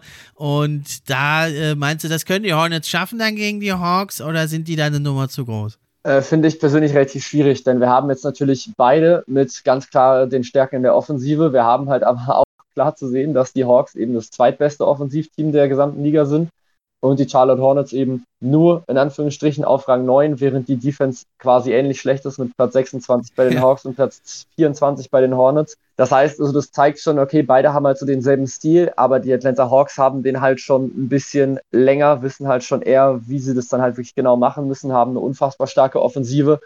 Und wenn dann eben eine unfassbar starke Offensive gegen die zweitbeste Offensive trifft, dann wird sich leider die zweitbeste Offensive für mich zu oft durchsetzen. Oder eine, meinetwegen die zweitbeste Offensive gegen eine gute Offensive, zumindest gegen eine überdurchschnittliche Offensive. Da sind für mich dann die Hawks auch nochmal mit der Erfahrung, die sie jetzt eben im letzten Jahr schon hatten sammeln können, der Favorit. Auch hier wird es jetzt wahrscheinlich nicht so richtig, richtig eindeutig werden, denn es gibt dann eben Spieler, wie dann zum Beispiel Lamello Ball, wie ein Terry Rozier, wie ein Miles Bridges, die natürlich dann in der Lage sind, da auch einiges an Punkten mit aufzulegen, sodass das Ganze alles ein bisschen knapper wird, sag ich mal, dass es nicht ganz so eindeutig wird. Aber ich glaube, die Atlanta Hawks haben da dann schon Vorteile. Ja, da kann ich mich dir anschließen. Und ja, also treffen würden dann die Hawks oder die Hornets, wenn sie es doch schaffen, dann auf die Miami Heat. Denn äh, die haben sich den ersten Platz schon gesichert, spielen jetzt noch gegen die Magic, werden dann wahrscheinlich 54 Siege auf dem Konto haben. Nichts gegen die Magic, aber das werden die Heat sich dann auch noch holen und treffen dann eben auf die Hawks, wie wir es sagen, oder auf die Hornets, wenn es doch anders kommt als prognostiziert. Dann wird es ja aber spannend in der Eastern Conference. Ähm, was meinst du denn, wer holt sich den zweiten und dritten Platz? Das ist ja noch ganz spannend. Da ist ja selbst Philly noch mit im Rennen. Ja, das ist natürlich alles unfassbar spannend. Also es ist ja wirklich 51 zu 30, 50 zu 31, 49 zu 31. Also da kann wirklich so unfassbar viel nochmal mit passieren. Ja, schwierig. Also die Bucks haben jetzt natürlich die letzten drei Spiele alles schon gewonnen, haben jetzt eben gegen die Cleveland Cavaliers, die verletzungsgeplagten Cleveland Cavaliers, einfach jetzt gerade die Chance, auf 52 Siege zu kommen. Damit wären sie natürlich dann quasi uneinholbar. Dann sind sie durch. Ähm, das werden die Bucks auch machen. Also die Bucks holen sich dann für mich dann den zweiten Platz und dann ist halt nur noch die Frage für mich zwischen Boston Celtics und Philadelphia 76ers, was dann eben drei und vier mit angeht. Sixers spielen jetzt noch gegen die Pistons. Das sollte man theoretisch holen können. Und die Pacers auch. Und gegen die Pacers auch das machbar. Die Celtics spielen natürlich noch gegen die Grizzlies, wobei man jetzt eben sagen muss, dass es jetzt für die Grizzlies auch eigentlich um nichts mehr geht. Also die sind ja auch komplett gesichert mhm. eben auf dem zweiten Platz. Mhm. Auch hier ja relativ schwierig irgendwie.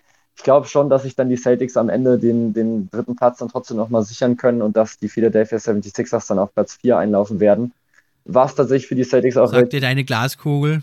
Ja, also das Ding ist halt so, für die Celtics ist es jetzt schon irgendwie ziemlich wichtig, denn ähm, Jalen Brown soll ja zum Beispiel nicht geimpft sein und Al Horford auch nicht.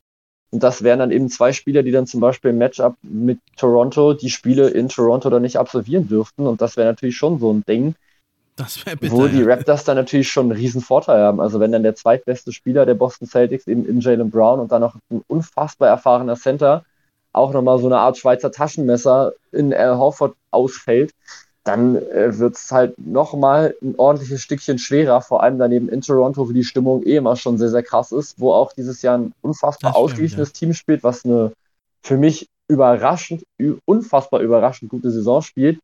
Also will man jetzt auch nicht unbedingt ähm, dann eben anreisen, ohne dann eben zwei seiner schon ja also ohne zwei Spieler seiner Starting Five auf jeden Fall. Ja, das ist interessant, ne, dass die Toronto Raptors, die spielen so ein bisschen ja die Rolle der Aufdecker. Die decken jetzt jeden auf, der, der nicht ge, geimpft ist. Das kommt jetzt da immer raus. Ne? Sind so ein bisschen wie die Lady Whistledown bei Bridgerton, wer die Serie kennt, die da immer die Skandale aufdeckt äh, das hat so Toronto jetzt diese Rolle. Ne? Also die Lage ist, du hast ja völlig richtig gesagt, die Bucks spielen noch gegen die Cavs, dann hätten sie 52 Siege. Ich denke, die sind weg. Also sollten sie das aber doch verlieren und sollten sie dann gleich auf mit Boston und Philly stehen, dann kommen wieder diese ganzen Tiebreaker. Und da hat also, da haben die Bucks, äh, haben also den Tiebreaker 2 zu 1 haben sie, haben sie, ähm, haben sie gegen Philly haben sie 2 zu 1 und gegen, ähm, da stehen sie dann nämlich äh, beim Tiebreaker Boston gegen die Bucks wäre es 2 zu 2. Also wenn die Celtics und die Bucks gleich aufstehen, wäre es nochmal, müsste man wieder die Rechenmaschine anwerfen. Dann geht es nämlich darum, wer Division-Sieger ist. Das müssten die Celtics dann aber auch sein, wenn sie bei 51 Siegen stehen. Und dann käme es nämlich an auf den Rekord gegen den Osten. Und da ist es auch ganz knapp. Also, das ist so eine Rechengeschichte. Ja, und dann wäre der Rekord gegen die Teams 1 bis 10 in der Eastern Conference. Das wäre dann für Boston. Also, es ist relativ unwahrscheinlich. Ne? Und dann äh, ist es sozusagen, äh, wenn die Philly beide Spiele gewinnt und die Celtics verlieren, dann stehen die ja auch beide bei 51. Und dann äh, wäre die Sache eben, äh, dass die Celtics gegen Philly auch einen 2 zu 2 Rekord haben. Dann kommt es drauf an, wer der Division-Sieger ist. Da stehen die ja dann aber auch gleich auf, dass die Celtics sich den dritten holen, die Bucks Zweiter werden und Philly Vierter wird. Jetzt ist aber nochmal eine andere Frage. Meinst du denn, es wollen überhaupt alle Teams noch Zweiter werden? Weil dann würde man ja wahrscheinlich auf die Netz treffen. Oder meinst du, es gibt da Teams, die also absichtlich nicht Zweiter werden wollen? Ja, finde ich schwierig. Also ich muss schon sagen, wenn du dich als zweitbestes Team in, im Osten irgendwie etablieren willst, dann müsste das eigentlich fast egal sein, wer jetzt gerade auf Platz 7 jetzt gerade mitspielt. Letztendlich ähm, kann es ja dann trotzdem auch passieren, dass du immer noch auf die Netz dann treffen musst. Also wenn es jetzt ganz, ganz blöd läuft und die Netz gewinnen jetzt gerade die erste Serie, meinetwegen, also jetzt gerade gegen den zweiten und du bist dann Dritter, gewinnst auch oh, deine erste Serie, spielst du trotzdem wieder gegen die Netz muss es dann halt trotzdem wieder mitgewinnen. Also für mich ähm, sollte das eigentlich jetzt nicht so wichtig jetzt gerade sein. Im Gegenteil, für mich ist es dann so direkt, sollte man denken, du musst jetzt halt für mich irgendwie dann direkt zeigen, okay, hier, guck mal, wir schlagen jetzt halt auch schon die Netze in der ersten Runde, uns ist da halt völlig egal, wer da jetzt gerade mit ankommt. Wir hauen die einfach weg. Ja. Und ich glaube, es kommt natürlich sicher auch aufs Team an. Ich kann mir jetzt schon vorstellen, dass die Milwaukee Bucks, das zum Beispiel Janis jetzt gerade sagt, ich verliere doch jetzt hier nicht absichtlich, damit ich jetzt gerade nicht gegen die Netz spielen muss. Hier den Kevin Durant, den hau ich doch weg im 1 gegen 1 die Boston Celtics haben eine unfassbar starke Defense. Ähm, die werden sich auch denken, ja, hier kommt Kevin Durant, kommt doch Kyrie Irving, vor allem gerade Kyrie Irving, der da auch eben gespielt hat schon in Boston. Der lässt da sicher auch nochmal interessante, ja, also hat da sicher auch nochmal Bock oder haben die Celtics sicher auch nochmal Bock. Und Philly ist jetzt halt eben das Team mit dem Trade jetzt gerade nochmal für, für James Harden. Also die hätten auch sicher irgendwie nochmal Spaß an den Brooklyn Nets. Also an sich ähm, stimme ich dir sicher zu dass es für manche Teams eine Option wäre, aber ich glaube, gerade ist für diese drei Teams mit der ganzen Vorgeschichte jetzt allein schon von den Celtics mit Kyrie Irving, von den Sixers mit James Harden und halt eben auch einfach für die Bucks einfach mit Janis Antetokounmpo mit dem Meisterschaftsring noch in der Hinterhand eben aus dem letzten Jahr glaube ich, dass sich da jetzt kein Team denkt, ja, nee, komm, wir verlieren das jetzt absichtlich, dann müssen wir jetzt nicht gegen die Netz spielen. Ich glaube, das sendet auch einfach kein so gutes Signal, wenn man es dann irgendwie mitbekommt also jetzt so im Team, also wenn ich mir jetzt gerade das jetzt gerade so vorstelle, so beim, keine, keine Ahnung, mit irgendwie mit den Matchups oder sowas, beim, beim Basketball, wenn ich jetzt Basketball spielen würde, und wir würden jetzt sagen, ja, mh, hm, wenn wir jetzt aber das nächste Spiel jetzt gerade verlieren, dann müssen wir halt dann nicht gegen die und die dann spielen, da weiß ich nicht, das finde ich, mhm. sendet irgendwie schlechte Signale mit aus. So kannst du jetzt halt positiv sagen, du bleibst einfach dann direkt im Spielrhythmus, du hast einfach schon direkt ab der ersten Runde komplett Feuer, hast direkt einen unfassbar anspruchsvollen Gegner, kannst dich einfach schon mal perfekt im Rhythmus schon mal mit reinspielen, bist dann gewappnet für die zweite Runde ist vielleicht besser, als wenn du jetzt eben so ein entspannteres Erstrunden-Matchup hast und dann vielleicht so ein bisschen Spielrhythmus mit verlierst sogar, weil du, die, weil du halt so ein bisschen lockerer damit reingehst, du musst noch nicht so viele Minuten spielen. Und dann auf einmal in der zweiten Runde geht es dann aber um einen absolut krassen Clash und dann musst du erstmal wieder hochfahren also ich fände es, glaube ich, tatsächlich gar nicht so schlecht, wenn ich da jetzt Spieler wäre und mir würde jetzt jemand sagen, ja. ey, die Brooklyn Nets kommen. Ich glaube, da wäre ich dann eher doppelt motiviert, dass ich mir jetzt denken würde, ey, guck mal, die tönen jetzt hier die ganze Zeit, dass sie jetzt hier irgendwie die Favoriten trotzdem noch sind in der Eastern Conference, obwohl sie auf Platz 7 stehen. Wir zeigen denen einfach jetzt mal, warum die keine Favoriten sind und hauen die jetzt einfach mal aus dem Stadion. Ja, also sollte man so denken. Ich, also ich bin da bei dir bei den Bugs, denke ich. Die sind Champion. Die haben eh den schwersten Spielplan gehabt seit, der, seit dem All-Star-Game. Standen ja da hinten dran und die spielen erst seit dem All-Star-Game eigentlich mit, mit 100 Prozent oder 99 Prozent.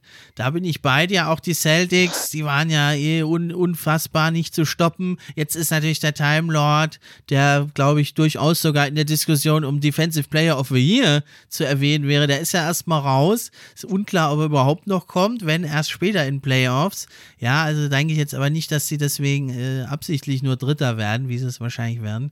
Aber bei Philly würde ich ein bisschen widersprechen. Also ich will das jetzt nicht wirklich unterstellen, aber sie haben ja ganz schlecht ausgesehen. Die haben das hoch verloren, das Spiel gegen die Nets. Es war auch irgendwie klar, James Harden wollte da irgendwie nichts mit zu tun haben, war total schlecht drauf. Kyrie Irving und KD haben das absolut persönlich genommen. Das war total zu sehen. Die waren heiß wie Frittenfett und haben richtig rausgehauen. Und das weiß ich nicht, ob das dann vielleicht bewusst oder unbewusst vielleicht bei Philly so ein bisschen, ich denke da an das Spiel bei meinen Pistons, die zwar da sehr gut gespielt haben, aber die dann plötzlich Philly im vierten Quarter total auseinandergenommen haben. Also ich weiß nicht, ob das dann vielleicht bewusst oder unbewusst ist, aber ich glaube, Philly hat so gar keinen Bock, irgendwie auf die Nets äh, direkt zu treffen. Oder übertreibe ich da jetzt mit meiner Sicht? Ja, gut, das kann jetzt natürlich schon sein. Ich weiß es eigentlich nicht. Können die Raptors theoretisch Philly noch einholen oder geht das nicht mehr? Also jetzt rein, rein. Nee, nee, die Raptors nicht. Schade eigentlich. Die Raptors Schade nicht. eigentlich, denn äh, das wäre natürlich interessant an sich geworden. Na, wenn man jetzt Vierter wird, dann trifft man ja erstmal nicht auf die Nets und hofft halt, dass die dann ausscheiden. Und nee, natürlich, ist schon richtig. Aber auch da, also Matisse Seibold ist auch auf jeden Fall ungeimpft, habe ich gehört. Also der dürfte halt auf jeden Fall auch jetzt nicht mitfahren nach Toronto. Wäre auch nochmal so, so ein ja. Spieler, der da quasi nochmal mit ausfällt. Ja, gut, ich meine, wie gesagt, so letztendlich kann schon sein, dass die das gesagt haben, ja gut, so wir wollen den jetzt halt lieber ausweichen. Finde ich auch in Ordnung, aber dadurch kann es jetzt halt durchaus passieren, dass du dann in der zweiten Runde auf die Miami Heat triffst. Also wie sinnvoll das dann halt am Ende ist, weiß ich nicht so ganz genau. Also wie gesagt, so absichtlich Spiele verlieren bin ich jetzt ehrlich gesagt nicht so der Fan von, zumindest nicht, wenn es jetzt eben um Playoff-Matchups jetzt gerade mitgeht. Also wie gesagt, wenn ich jetzt gerade James Harden wäre, würde ich ja auf jeden Fall zeigen wollen, ja hier, guckt mal, dafür habe ich euch jetzt quasi verlassen, in Anführungsstrichen, damit ich jetzt halt hier äh, mit Joel Embiid jetzt gerade nochmal mit zusammenspielen kann. Und ich glaube, der hatte ja auch schon so seine Vorgeschichte mit Andre Drummond. Dann haben sie jetzt kurz zusammengespielt, dann spielen die jetzt schon wieder gegeneinander. Also ich glaube, gerade so ein Joel Embiid könnte ich mir jetzt eigentlich nicht vorstellen, dass der jetzt wirklich sagt, ja komm, nee, wir verlieren das jetzt mal lieber und weichen jetzt lieber mit aus, denn Joel Embiid muss da eigentlich ganz klar der dominante Spieler in der Serie sein. Ähm, aus Philadelphia 76er Sicht, Sicht zumindest. Und dann hast du eben dann dahinter mit James Harden, James Harden natürlich nochmal eine absolute Möglichkeit, davon draußen nochmal was mit einzustreuen. Tobias Harris hast du auch noch am Start. Also eigentlich finde ich es immer Quatsch, diesen Matchup jetzt mit auszuweichen. Wenn sie es jetzt wirklich getan haben, dann na gut, dann haben sie es halt getan. Dann müssen sie jetzt halt gucken, dass sie dann vielleicht in der zweiten Runde gegen die Miami Heat dann spielen. Und dann bin ich eben sehr, sehr gespannt, wie das dann so funktioniert. Denn ich glaube, das ist auch nochmal ein anderes Brett, was da auf einmal auf sie dann zukommt. Ja, dann, wenn es so wäre, würde es mich freuen, weil dann würde das heißen, meine Pistons sind so stark geworden jetzt. Die schlagen da also einen Contender locker im vierten Quarter mit 31 zu 15 oder so. Ja, also man weiß es nicht, vielleicht war es auch einfach eine Offenheit ist ja letzten Endes auch egal. Auf jeden Fall Teams, die so getankt haben. Ja, also die Clippers haben es ja so ein bisschen auch gemacht letzte Saison, kamen in die Conference Finals. Sonst ist es eigentlich eher immer ein Zeichen von Schwäche, wenn man sagt, äh, wir haben da Angst vor denen. Also es wäre schon natürlich mega interessant. Also wenn es jetzt so kommt, wie wir vermuten, dann würden ja die, äh, die Heat sind also auf an 1, treffen dann auf die Hawks, wie wir es jetzt gesagt haben, oder auf die Hornets doch. Und natürlich, dann wäre natürlich das Hammer-Matchup 2 gegen 7, wenn es so kommt. Also die Bucks, Zweiter und dann die Nets oder aber auch die Hawks. Ich denke, das wäre ein Knüller-Matchup und ja, auf jeden Fall das spannendste, spektakulärste Matchup der ersten Runde, oder? Ja, das auf jeden Fall. Aber ich finde, man muss halt trotzdem, wie gesagt, ganz klar erwähnen, dass natürlich die Brooklyn Nets offensiv unfassbar stark sind, aber dass natürlich die Milwaukee Bucks sowohl offensiv als eben auch defensiv einfach unfassbar gut sind natürlich wäre das ein Matchup, was sich, glaube ich, jeder Basketball-Fan einfach nur wünschen kann, vor allem einfach dann in der ersten das Runde. Das ist die Quotenbombe. Und das also in der ersten Runde schon so ein krankes Matchup ist natürlich wirklich der Wahnsinn. Man hätte wahrscheinlich schon damit gerechnet, dass beide Teams zumindest in den ersten sechs, unter den ersten sechs landen. Meistens ist ja immer so dieses 4-5er-Matchup ja mit das Spannendste. Dann wäre es tatsächlich mal ein 2-7er-Matchup, was natürlich einfach nochmal eine komplett andere Brisanz nochmal mit reinbringt, einfach in diese ganzen Playoffs generell werden das einfach unfassbar starke Playoffs. Also auch 4 gegen 5 im Westen wird super interessant. Also jetzt aktuell wäre es der Dallas gegen Utah. Wäre aber theoretisch auch noch möglich, dass es Dallas gegen Denver wird und auch Golden State gegen Utah oder Golden State gegen Denver. Da ist halt noch so viel drin, was da passieren kann. Auch das wird unfassbar interessant werden. Also ich glaube, uns stehen einfach unfassbar spannende Playoffs bevor, Steffen. Und diese erste Runde wird direkt im Osten wahrscheinlich schon mit einem unfassbaren Knaller starten. Ob das jetzt die Bucks sind, ob das jetzt die Celtics sind oder auch die Philadelphia 76ers gegen die Brooklyn Nets, das wird schon super interessant. Und dann eben nochmal dann die Atlanta Hawks, die eben auch letztes Jahr immer in den Finals standen, oder in den Eastern Conference Finals zumindest. Auch die dann nochmal gegen die Miami Heat könnte man, glaube ich, auch mal gespannt werden, denn auch da, wenn die Hawks wirklich heiß laufen, wird es trotzdem nochmal, zumindest werden es einzelne interessante Spiele die Serie sollte trotzdem klar in die Heat gehen, aber so insgesamt äh, werden das, glaube ich, schon unfassbar, ja, spannende Playoffs und vor allem auch unterhaltsame Playoffs, denke ich. Ja, also Heat gegen Hawks wäre auch eine Hammer-Serie, klassisches Matchup, Defense gegen Offense. Äh, die Heat sehr ausgeglichenes, tiefes Team, die Hawks mit ihrem Trey Young-Fokus. Äh, also es wäre ein Clash der Systeme. Aber also diese Serie Bucks gegen Nets, da, das würde ich mir versuchen, wirklich alle Spiele live anzugucken, wenn es so kommt, weil da haben, glaube ich, die Bucks noch eine ganz schöne Rechnung offen, weil also sie haben es zwar gewonnen, aber alle sagen, ja, Fuß auf der Linie und Harden konnte nicht laufen und wenn man Giannis kennt und auch ein Drew Holiday oder Middleton, das sind heiße Spieler, die das durchaus auch mal persönlich nehmen. Und ich glaube, die wollen es jetzt nochmal richtig zeigen. Wir machen die Nets platt, auch wenn sie in, in Bestbesetzung kommen. Und umgekehrt, die Nets haben eine Rechnung offen, wollen zeigen, dass sie eigentlich die Besseren sind. Das, und das war ja letzte Saison schon diese Best-of-Seven-Serie, die da wirklich nur mit Millimetern entschieden wurde. War eigentlich eine, ist eine der Top 10, Top 20 All All-Time-Playoff-Serien und da die Neuauflage mit diesen Vorzeichen, also das wäre unglaublich geil und ich denke, die Bugs würden äh, die Nets da aber ihnen deutlich die Grenzen aufzeigen oder meinst du, das wird knapper? Äh, nein, kann ich mir nicht vorstellen. Also ich glaube auch, dass das relativ äh, deutlich wird, sage ich mal, eben weil die Bugs sowohl offensiv als eben auch defensiv einfach unfassbar stark sind. Die Nets habe ich natürlich vorhin schon mal angerissen, natürlich vor allem einfach mit ihrer individuellen Stärke offensiv super gefährlich. Aber die Bugs sind halt eben nicht nur vorne, sondern sind eben auch einfach defensiv komplett in der Lage, denen das Leben schwer zu machen. Allein schon so das Matchup dann Janis gegen Kevin Durant, wozu es ja durchaus kommen könnte, ist natürlich immer noch mal so ein Ding. Letztes Jahr hat es ja größtenteils PJ Tucker noch mal gemacht. Der ist jetzt bei den Miami Heat, also der ist jetzt natürlich als Option nicht mehr mit da, aber das muss einfach, das wird eine geile Serie werden, wenn es dann wirklich so weit kommt. Aber es sollte dann schon so weit sein, dass die Milwaukee Bucks es schaffen, da die Brooklyn Nets zu schlagen. Auch eben nochmal aufgrund dann eben Spieler wie zum Beispiel dann Joe Harris, die nicht spielen. Auch aufgrund der Tatsache, dass dann eben Drew Holiday nochmal gegen Kyrie Irving nochmal verteidigt, was auch super, super interessant wird. Denn auch Drew Holiday ist für mich einfach immer noch unterschätzt, immer noch underrated, was der einfach in der Defense leistet. Ist einfach unfassbar gut, gerade eben am Perimeter. Und genau da hat natürlich Kyrie Irving eigentlich seine Stärken. Also ich glaube, und da steht uns auf jeden Fall eine sehr, sehr geile Serie auf jeden Fall bevor. Aber trotzdem eine Serie, in der sich die Milwaukee Bucks als ja, Defending Champion eigentlich durchsetzen sollten, eben einfach mit ihrem ganzen Spielstil gegenüber den Brooklyn Nets. Ja, zumindest in der Regular Season können die Nets ja kaum Stops generieren und das gegen so eine starke Offense wie die Bucks. Äh, da kann halt niemand Janis stoppen, genauso wenig wie auf der Gegenseite niemand KD stoppen kann. Aber die Bucks haben dann einfach viel mehr Waffen und eine viel stärkere Defense. Und auch jetzt sehr wichtig, dass Brook Lopez zurückgekommen ist und relativ gut aussieht.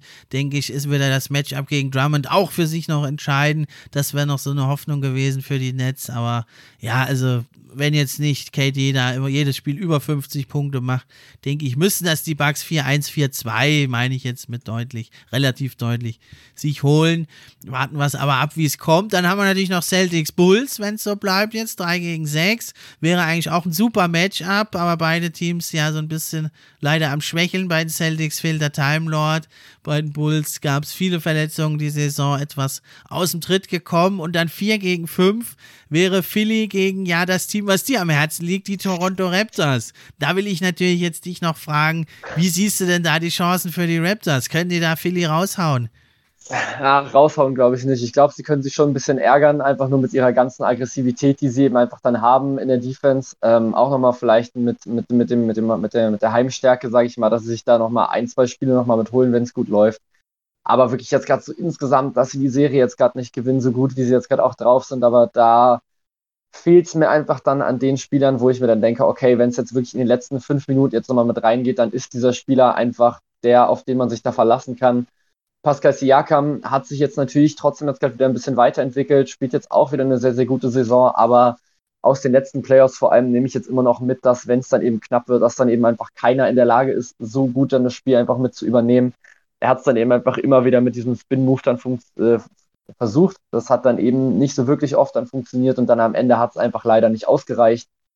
Die Raptors haben offensiv zwar sehr, sehr viele Waffen, gefallen mir defensiv auch wirklich gut, aber ich glaube, da ist dann einfach die Stärke der Philadelphia 76ers einfach dann zu groß, ist zu hoch und ja, dann wird eben zum Beispiel Joel Embiid wird einfach diese Serie einfach mal dominieren, da bin ich mir relativ sicher. Da können die Raptors einfach relativ wenig mit entgegensetzen und das wird dann letztendlich dann auch dann der entscheidende Faktor sein in dieser Serie. Also wie gesagt, zwei Siege Maximum Ähm, werden es leider nur für meine Raptors, wahrscheinlich sogar zu Hause. Auswärts, wie gesagt, sehe ich jetzt eigentlich nicht so wirklich viele Möglichkeiten, dass da wirklich, ähm, dass sie die jetzt wirklich rauswerfen, da die Sixers. Oha, da hätte ich jetzt irgendwie äh, ganz anders äh, gedacht von dir zu hören. Die kommen doch jetzt mit stolz geschwellter Brust hier rein. 8 zu 1, Siege zuletzt. Nur ganz knapp gegen Miami verloren. Man hat die Celtics geschlagen. Man hat die Timberwolves äh, aus dem Stadion gefegt. Da hätte ich jetzt gedacht, äh, dass da bessere Chancen sind. Also ich gebe dir recht, äh, Joel Embiid, das wird ein großes Problem. Äh, wer soll ihn verteidigen? Außer natürlich Cam Birch läuft heiß. Aber das wird ein Riesenproblem. Aber also das haben ja andere Teams auch schon gezeigt, dass es für einen Center, gerade für Joel Embiid, schwierig ist. Das war ja gegen die Hawks letzte Saison zum Beispiel der Fall, dass es schwierig ist für ihn, da so ein Team über eine 6-7 Spiele-Serie alleine da so zu tragen. Weil auf anderen Positionen, da sehe ich eigentlich die Raptors gerade mit ihrer starken Defense eher sogar im Vorteil. Naja, das Ding ist halt, man darf natürlich auch nicht vergessen, wer jetzt eben bei den Hawks spielt, einfach in der Defensive. Das ist dann eben mit Clint Capella auch durchaus einer, der da körperlich einiges auch dagegen setzen kann und natürlich auch ein ordentlicher Verteidiger ist. Eben äh, wegen den Hawks jetzt gerade letztes Jahr, dass sie es geschafft haben, Joel Embiid einigermaßen mit rauszunehmen aus dem Spiel. Und ich da finde, da darf man dann halt einfach nicht unterschlagen, dass eben Clint Capella auch einfach da in der Lage ist, einfach gegenzuhalten gegen so einen Joel Embiid. Ich glaube, wenn er jetzt wirklich einen Joel Embiid jetzt so ein Matchup jetzt gerade bekommt, wie jetzt irgendwie einen Precious Achuya meinetwegen, oder dann eben auch gegen Pascal Siakam, der jetzt einfach größtenteils Fünferskate gespielt hat in dieser Saison, dann wird es einfach nicht reichen. Das reicht einfach dann nicht aus, um es dann wirklich dann dagegen zu setzen. Auch Chris Boucher ist körperlich leider einfach nicht in der Lage, dagegen zu halten. Cam Bird, hast du gerade schon gesagt, müsste quasi heiß laufen und das sehe ich dann halt einfach nicht.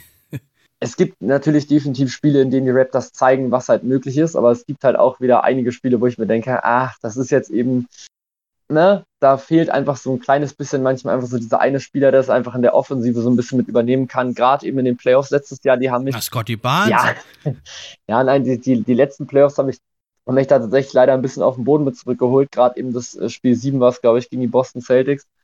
Ähm, das hat mich da richtig, richtig auf den Boden geholt. Das ist, also ich habe ja auch meinen besten Kumpel, der ist ja auch Boston Celtics-Fan.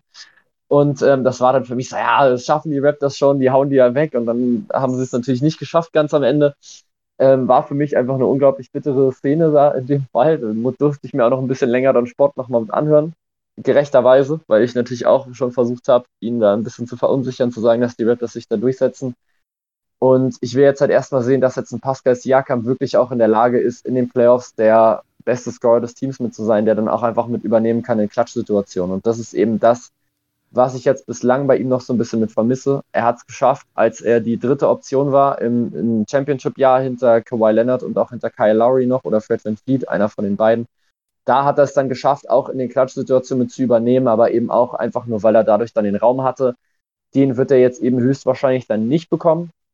Und dann steht er eben einfach mit Joel Embiid nochmal ein unfassbar großer Center mit in der Zone, der einfach in der Lage ist, auch einfach ja, einfach einen Impact nochmal zu haben, einfach nur durch seine schiere Größe und eben auch nochmal durch so eine, durch seine Dominanz, sowohl offensiv als auch defensiv. Also ich hoffe natürlich, dass die Raptors da irgendwie was reißen können, aber ich kann es mir tatsächlich irgendwie beim besten Willen nicht mehr vorstellen. Die Top 4 Teams sind für mich irgendwie gerade so ein kleines bisschen auf so einem Podest, sage ich mal, die da irgendwie relativ alleine stehen und dann ist erstmal so eine kleine Lücke und dann kommt so der Rest der NBA, dann kommen so die Nets, dann kommen so die Raptors und so die, die Chicago Bulls, die jetzt eben auch einiges an Verletzungsproblemen hatten. Und deswegen glaube ich, so die Top 4 Teams sollten durchaus alle in der Lage sein, sich in der ersten Runde durchzusetzen. Oha, dann sind wir jetzt in der verrückten Situation, dass der Raptors-Fan sagt, sie fliegen raus und ich ah. sage, die Philadelphia 76ers können die Koffer packen. Ich habe mehrere Gründe. Punkt 1, würde mich mal interessieren, was du dazu sagst. Ganz einfaches Rezept. Die Brooklyn Nets haben es vorgemacht. Kyrie Irving hat es war eine unglaubliche Beleidigung. Auch der Nets wird, äh, der Sixers würde ich sagen, der hat nach dem deutlichen Sieg in Philly, ja, die Rückkehr von Ben Simmons, äh, hat, er hat gesagt, wir haben ganz einfach einen Gameplan gehabt. Wir wussten, wir sind schneller, wir drücken aufs Tempo, die sind zu alt, die sind zu langsam wir überrennen die einfach. Und so haben sie das Spiel gewonnen. Und genau diesen Ansatz sollten die Toronto Raptors auch verfolgen. Sie sind jünger, sie sind schneller, sie sind tiefer, sie können einfach die überrennen. Was sagst du dazu? Ja, das Tempo haben sie natürlich definitiv, aber wir wissen natürlich auch, dass sich eigentlich in den Playoffs das Tempo eines Spiels immer so ein kleines bisschen mit verlangsamt und dass es dann eben immer mehr auf die Halfcourt-Offenses damit ankommt. Und ich denke, dass die Philadelphia 76ers aus diesem Spiel gelernt haben, oder ich hoffe es zumindest für die Philadelphia 76ers, also aus ihrer Sicht, dass sie das jetzt irgendwie mal hinbekommen haben, dass sie sowas dann eben nicht mehr dann so zulassen können. Und da muss man natürlich dann drauf aufpassen. Also klar, Transition sind immer einfach Punkte, das, das darf dir einfach nicht passieren. So gewinne ich auch immer quasi alle meine, alle meine ganzen 2K-Spiele, die ich dann immer irgendwie dann gegen, gegen die KI dann immer spiele, ist einfach, okay, zack, irgendwie Rebound holen, schnell nach vorne und durchballern. Das funktioniert immer relativ gut. Ähm, einfach nur, weil die KI das auch bei 2K einfach manchmal nicht so wirklich gut verteidigt. Das ist dann immer ganz interessant. Das solltet ihr jetzt aber als Profi-Basketball-Team mit Coaches, die sich auf die sich auf die Teams, die sich auf die Matchups sehr, sehr gut einstellen können, eigentlich nicht mehr passieren. Also das darf man natürlich auch nicht unterschlagen, dass sie sich dann natürlich auch intensiver gleich schon vorbereiten können auf die Raptors, also der gesamte Coaching-Stab und dann auch den Spielern hoffentlich dann auch die richtigen Instruktionen dann auch geben, dass sowas nicht so oft dann vorkommen sollte. Also ja, natürlich guter Ansatz, wenn du machst, renn, renn wie ein Wahnsinniger, probier so viele Punkte wie möglich zu holen, ohne eben, dass sich die Philadelphia 76ers aufstellen können. Aber die Frage ist halt, wie viele Möglichkeiten bekommst du wirklich dann dazu? Ja, das ist nämlich der Punkt. Ja, da sind es, äh, ich meine jetzt nicht nur in der Transition, ich meine auch so, aufs Tempo drücken, schnelle Abschlüsse. Denn wenn man sich das mal anguckt, die Sixers, Harden, nicht die beste Kondition, schwacher Defender, Embiid, nicht schnell zu Fuß, wird schnell müde, Danny Green, zu alt. Ja, sie haben kaum Leute, die gut zu Fuß sind. Das denke ich ist ein sehr guter Ansatz. Punkt eins. Dann der zweite Punkt, der mich bei den Sixers, ich bin völlig raus bei den Sixers, wie du vielleicht gerade merkst. James Harden ist für mich, also entweder er ist verletzt oder er ist nur noch eine Hülle von sich selbst. Er wird in der Offense, denke ich, nicht den Impact haben. Schau dir die letzten Spiele von ihm an, alles irgendwie so 3 von 11, 4 von 10 aus dem Feld. Wenn er nicht so viel an die Linie kommt, das wird er in den Playoffs nicht kommen, ist er nie gekommen, wie in der Regular Season, ist eine absolute Schwachstelle, sehe ich bei den Sixers. Und ich denke nicht, dass er die Erwartungen, die man in ihn gesetzt hat, die ersten paar Spiele war er super. Ne, da war es wie so am College, wenn du bist, hast einen neuen Haarschnitt, eine neue Frisur, bist frisch verliebt, spielst ein paar Spiele gut. Dann, ich weiß nicht, woran es liegt. Ist es die Motivation? Ist es die Kondition? Ist es körperlich? Kann er einfach nicht mehr. Auf jeden Fall, er ist für mich nur eine Hülle von sich selbst und so gut auch dann trotzdem das Pick and Roll Harden Embiid in der Offense ist, umso mehr sind die beiden angreifbar in der Defense. Embiid ist zwar ein guter Verteidiger, aber er ist auch nicht der schnellste. Du kannst dann Switches erzwingen mit Harden, der nicht über Blöcke kämpft, der langsam ist, der teilweise nicht mit zurückläuft. Also so gut die in der Offense sind, umso viele Angriffsmöglichkeiten bietet das in der Defense. Auch hier natürlich jetzt gerade wieder ein interessanter Ansatz. Den James Harden-Take muss ich jetzt einfach komplett so mitnehmen. Das ist absolut richtig. Der ist aktuell nur eine Hülle von sich selbst. Jetzt natürlich jetzt gerade die Frage, wie ist das jetzt, wenn er jetzt nochmal eine kurze Pause hat? Denn ich glaube, jetzt so eine, eine Woche, anderthalb Wochen haben die jetzt erst nochmal mit frei. Schafft er es sich dann körperlich wirklich einfach so ein bisschen mit zu erholen? Denn wenn ja, ist er natürlich trotzdem immer noch in der Lage, glaube ich, schon seine Punkte jetzt gerade mit rauszuholen. Das Problem bei ihm ist oftmals, so wirkt es mal für mich einfach so eine gewisse Lustlosigkeit, die da einfach mitschwingt. Also so ein, also so dieses typische Houston Rockets, ja, ich dribbel den Ball einfach gerade so 13 Mal durch meine Beine und nimm dann Stepback-Dreier, ist jetzt halt immer noch so ein. Ja, aber es wirkt nicht mehr nee, so. Hast du das gesehen gegen die Suns? Äh, Devin Booker hat ihm ja einen verachtenden Blick zugeworfen, ist einfach stehen geblieben und hat ihn eins, ein oder andere Mal wieder abgekocht. Ähm, ja, natürlich, das habe ich gesehen und das meine ich jetzt gerade auch so. Das ist halt, also das hat er bei den Rockets irgendwie noch so mit mehr Überzeugung noch gemacht. So mittlerweile wirkt es irgendwie einfach wie so ein lustloses Ding, einfach so, ja, keine Ahnung, ich mache jetzt halt das, das und das und dann mache ich halt einen Stepback und guck mal einfach, ob der reingeht oder nicht. Er hat halt nicht mehr diesen schnellen ersten Schritt. Er kommt nicht mehr am Verteidiger vorbei. Und dann ist es natürlich auch berechenbarer. Was soll er groß machen? Er zieht zum Korb, hofft auf einen Foul, kriegt er nicht mehr so viele und sonst bleibt er Stepback. Wenn jeder das halt weiß, dann wird es natürlich noch schwieriger. Ist eh, wie du, wie jeder weiß, du auch ein sehr, sehr schwieriger Wurf. Ja, natürlich, definitiv. Das ist ein unfassbar schwieriger Wurf. Ich meine, du bist quasi einfach aus der Balance, du gehst nach hinten. Das heißt, du musst halt auch nochmal eine gewisse andere Kraft nochmal mit reinlegen, musst natürlich trotzdem auf die Richtung nochmal mit achten. Dann hast du auch nochmal die Hand, die Hand des Verteidigers irgendwie nochmal irgendwo in Gesichtsnähe. Natürlich verschaffst du dir, keine Ahnung, vielleicht ein Meterchen Raum, aber ich meine, wenn du einfach einen Typen hast, wie jetzt zum Beispiel Kevin Durant jetzt als Beispiel, der super lange Arme hat, und er hält dir das Ding einfach ins Gesicht, dann siehst du trotzdem nicht mehr so wirklich viel. Ähm, ja, also theoretisch, James Harden hast du bislang absolut recht, erfüllt nicht die Erwartungen. Ich bin aber wirklich jetzt mal sehr, sehr gespannt, denn in den Playoffs wirkt jetzt natürlich so dieses Duo Joel Embiid, James Harden erstmal immer noch sehr, sehr gefährlich. Ähm, vor allem eben auch noch mal für Teams wie dann zum Beispiel dann die Raptors, die einfach, was so Big Man-Verteidiger angeht, eben große Probleme haben. letztendlich das mit dem Rennen, da stimme ich dir jetzt absolut zu. In welcher Kondition jetzt James Harden ist, wird einfach jetzt unfassbar entscheidend. Ich meine, es ist, glaube ich, klar, dass wenn die Philadelphia 76ers da jetzt ankommen und äh, James Harden zeigt jetzt nur, keine Ahnung, 50 Prozent von dem, was er mal gezeigt hat, dann wird es natürlich noch wesentlich schwieriger für die Philadelphia 76ers, dieses Spiel zu gewinnen. Und dann wird es halt auch wieder schwierig, dann zum Beispiel mit Tobias Harris jetzt gerade zu erklären, warum der jetzt noch weniger Würfe bekommt, obwohl er vor der Saison eigentlich gesagt hat, er will mehr Würfe haben. Also das kann dann natürlich auch nochmal intern nochmal zu Problemen führen. Letztendlich glaube ich aber schon, dass James Harden, oder ich hoffe es auch jetzt hier gerade wieder für die Philadelphia 76ers, dass James Harden es hinbekommt, sich irgendwie aus dieser Lustlosigkeit wieder mit rauszureißen und dann einfach seine Top-Leistungen abzurufen, wenn es dann eben am interessantesten wird für die Sixers. Und das ist eben in den Playoffs. Ja, und dann sehr viel wird abhängen bei den Sixers von Maxi, auf der er natürlich noch nie so eine große Rolle hatte in Playoffs, wird auch sehr interessant zu sein. Der, dem fehlt die Erfahrung. Da werden die Gegenüber mehr Erfahrung haben. Dann habe ich noch einen dritten Punkt, das ist die zuletzt katastrophale Bank der Sixers, die also regelmäßig mit etlichen Punkten outscored wird. Und die Raptors, du weißt ja, die sind sehr, sehr tief besetzt. Natürlich werden die Rotationen kürzer in den Playoffs und die Bank spielt weniger, aber wenn du halt derartig viele Minuspunkte machst bei der Bank, das ist für mich noch der dritte Punkt, der für die Raptors spricht. Und dann hätte ich noch einen vierten Punkt, das ist das Coaching-Duell. Und also Doc Rivers hat natürlich viel erreicht, er hat einen Titel geholt, aber es äh, ist nicht über jeden Zweifel erhaben und Nick Nurse ist ein absoluter Taktikfuchs und da kann oder muss man fast davon ausgehen, dass Nick Nurse den guten Doc Rivers ziemlich auscoachen wird. Also das sind für mich noch zwei weitere Punkte, die für die Raptors sprechen. Ich denke, die werden die Serie ziehen. Was meinst du zu den zwei Punkten?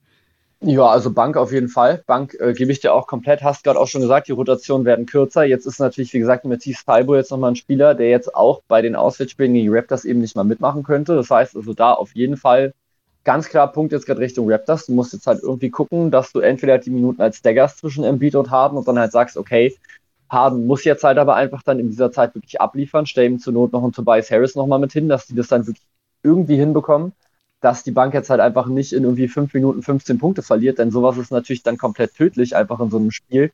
Also wenn das restliche ja. Spiel super knapp ist und dann äh, verkackt deine Bank das ja aber in so kurzer Zeit, natürlich, das ist dann ein absolutes No-Go aus Philadelphia 76ers Sicht. Das musst du irgendwie, irgendwie hinbekommen. Und ja, das Coaching von Nick Nurse ist unglaublich gut. Also ich glaube, da muss ich jetzt auch gar nicht mehr jetzt ganz so viel mehr dazu sagen. Nick Nurse ist ein wahnsinnig guter Coach.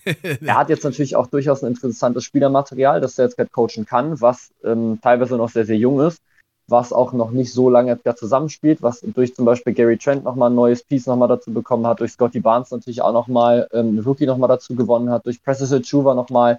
Also er kann da jetzt auch nochmal einiges an Impact nochmal haben, generell jetzt gerade auf diese Spieler.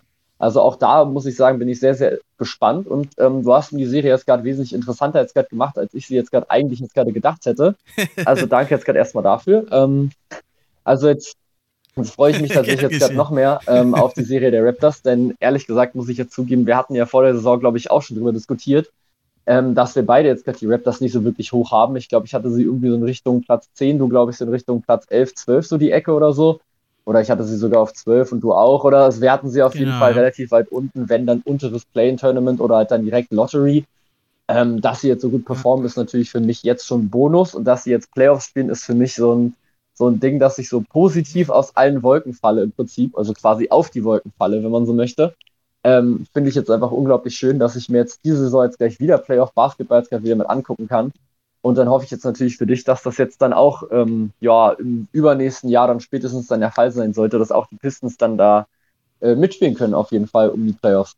Ja, schauen wir mal. Ja, dann äh, sind wir eigentlich hier mehr oder weniger am Ende angelangt, was wir heute besprechen wollten. War ja überraschend. Also das meiste haben wir ja gleich gesehen. Nur dann äh, Pels, Pelican Spurs, da haben wir ja unterschiedliche Meinungen. Mal gucken, wer dann recht behält. Und dann Sixers Raptors, mal sehen, ob mein ja etwas gewagter Take äh, da zutrifft oder deine äh, äh etwas äh, vorsichtigere Sichtweise. Und sonst waren wir uns ja relativ einig, relativ überraschend eigentlich bei diesem äh, knappen Stand, Standpunkt hier zurzeit. Ja, man könnte sich eigentlich denken, es müsste irgendwie ähm, weiter auseinander liegen, jetzt gerade von den Meinungen her. Ähm, Wenn es dann aber in Richtung zweite Runde geht, äh, wäre ich dann tatsächlich sehr, sehr gespannt, dann, wie du das dann alles siehst, denn ich glaube, da wird es dann in beiden Conferences unfassbar spannend. Also wenn ich mir da jetzt schon die Matchups gerade schon angucke, allein jetzt schon in der Eastern Conference, wenn die sich jetzt wirklich immer die, immer die Teams, die jetzt gerade höher sitzen, durchsetzen, dann äh, haben wir, glaube ich, da schon sehr, sehr viel Diskussionsstoff, wer sich dann da wo durchsetzen kann. Also ich glaube,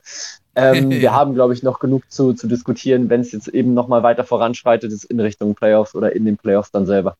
Genau, und dann muss natürlich erstmal auch noch alles eintreffen, was wir gesagt haben, aber da halten wir euch natürlich dann auf dem Laufenden in den nächsten Folgen vom NBA Fan Podcast und vom Here It's Switch Podcast. Max, dann haben wir schon wieder fast 100 Minuten voll gequatscht. Es war wie immer wieder richtig geil mit dir und ja, es macht immer wieder Bock. Du bist hier immer wieder gern willkommen bei mir und ich komme auch gern zu dir. Und jetzt geht's ja in die heiße Phase. Playoffs, Baby.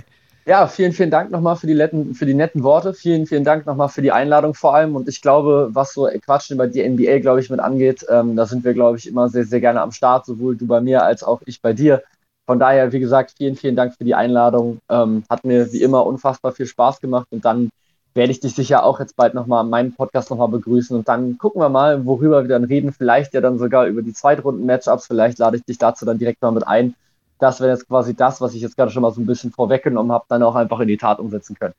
Und wenn die Raptors das ziehen, dann mussten wir mal einen ausgeben. Warten wir es mal ab, wie es dann wirklich kommt. Und vielleicht mischen dann irgendwann die Pistons auch wieder mit und haben ja auch ein junges Point Guard Talent, der dann da bei den Garlands und Lamello Balls hoffentlich bald auch und Trey Youngs vielleicht sogar auf einer Ebene vielleicht bald steht. Und dann ist eine goldene Zukunft gewiss in der Eastern Conference. Dann bleibt mir also nur noch zu sagen, das war's für heute. Macht's gut. Ich bin raus.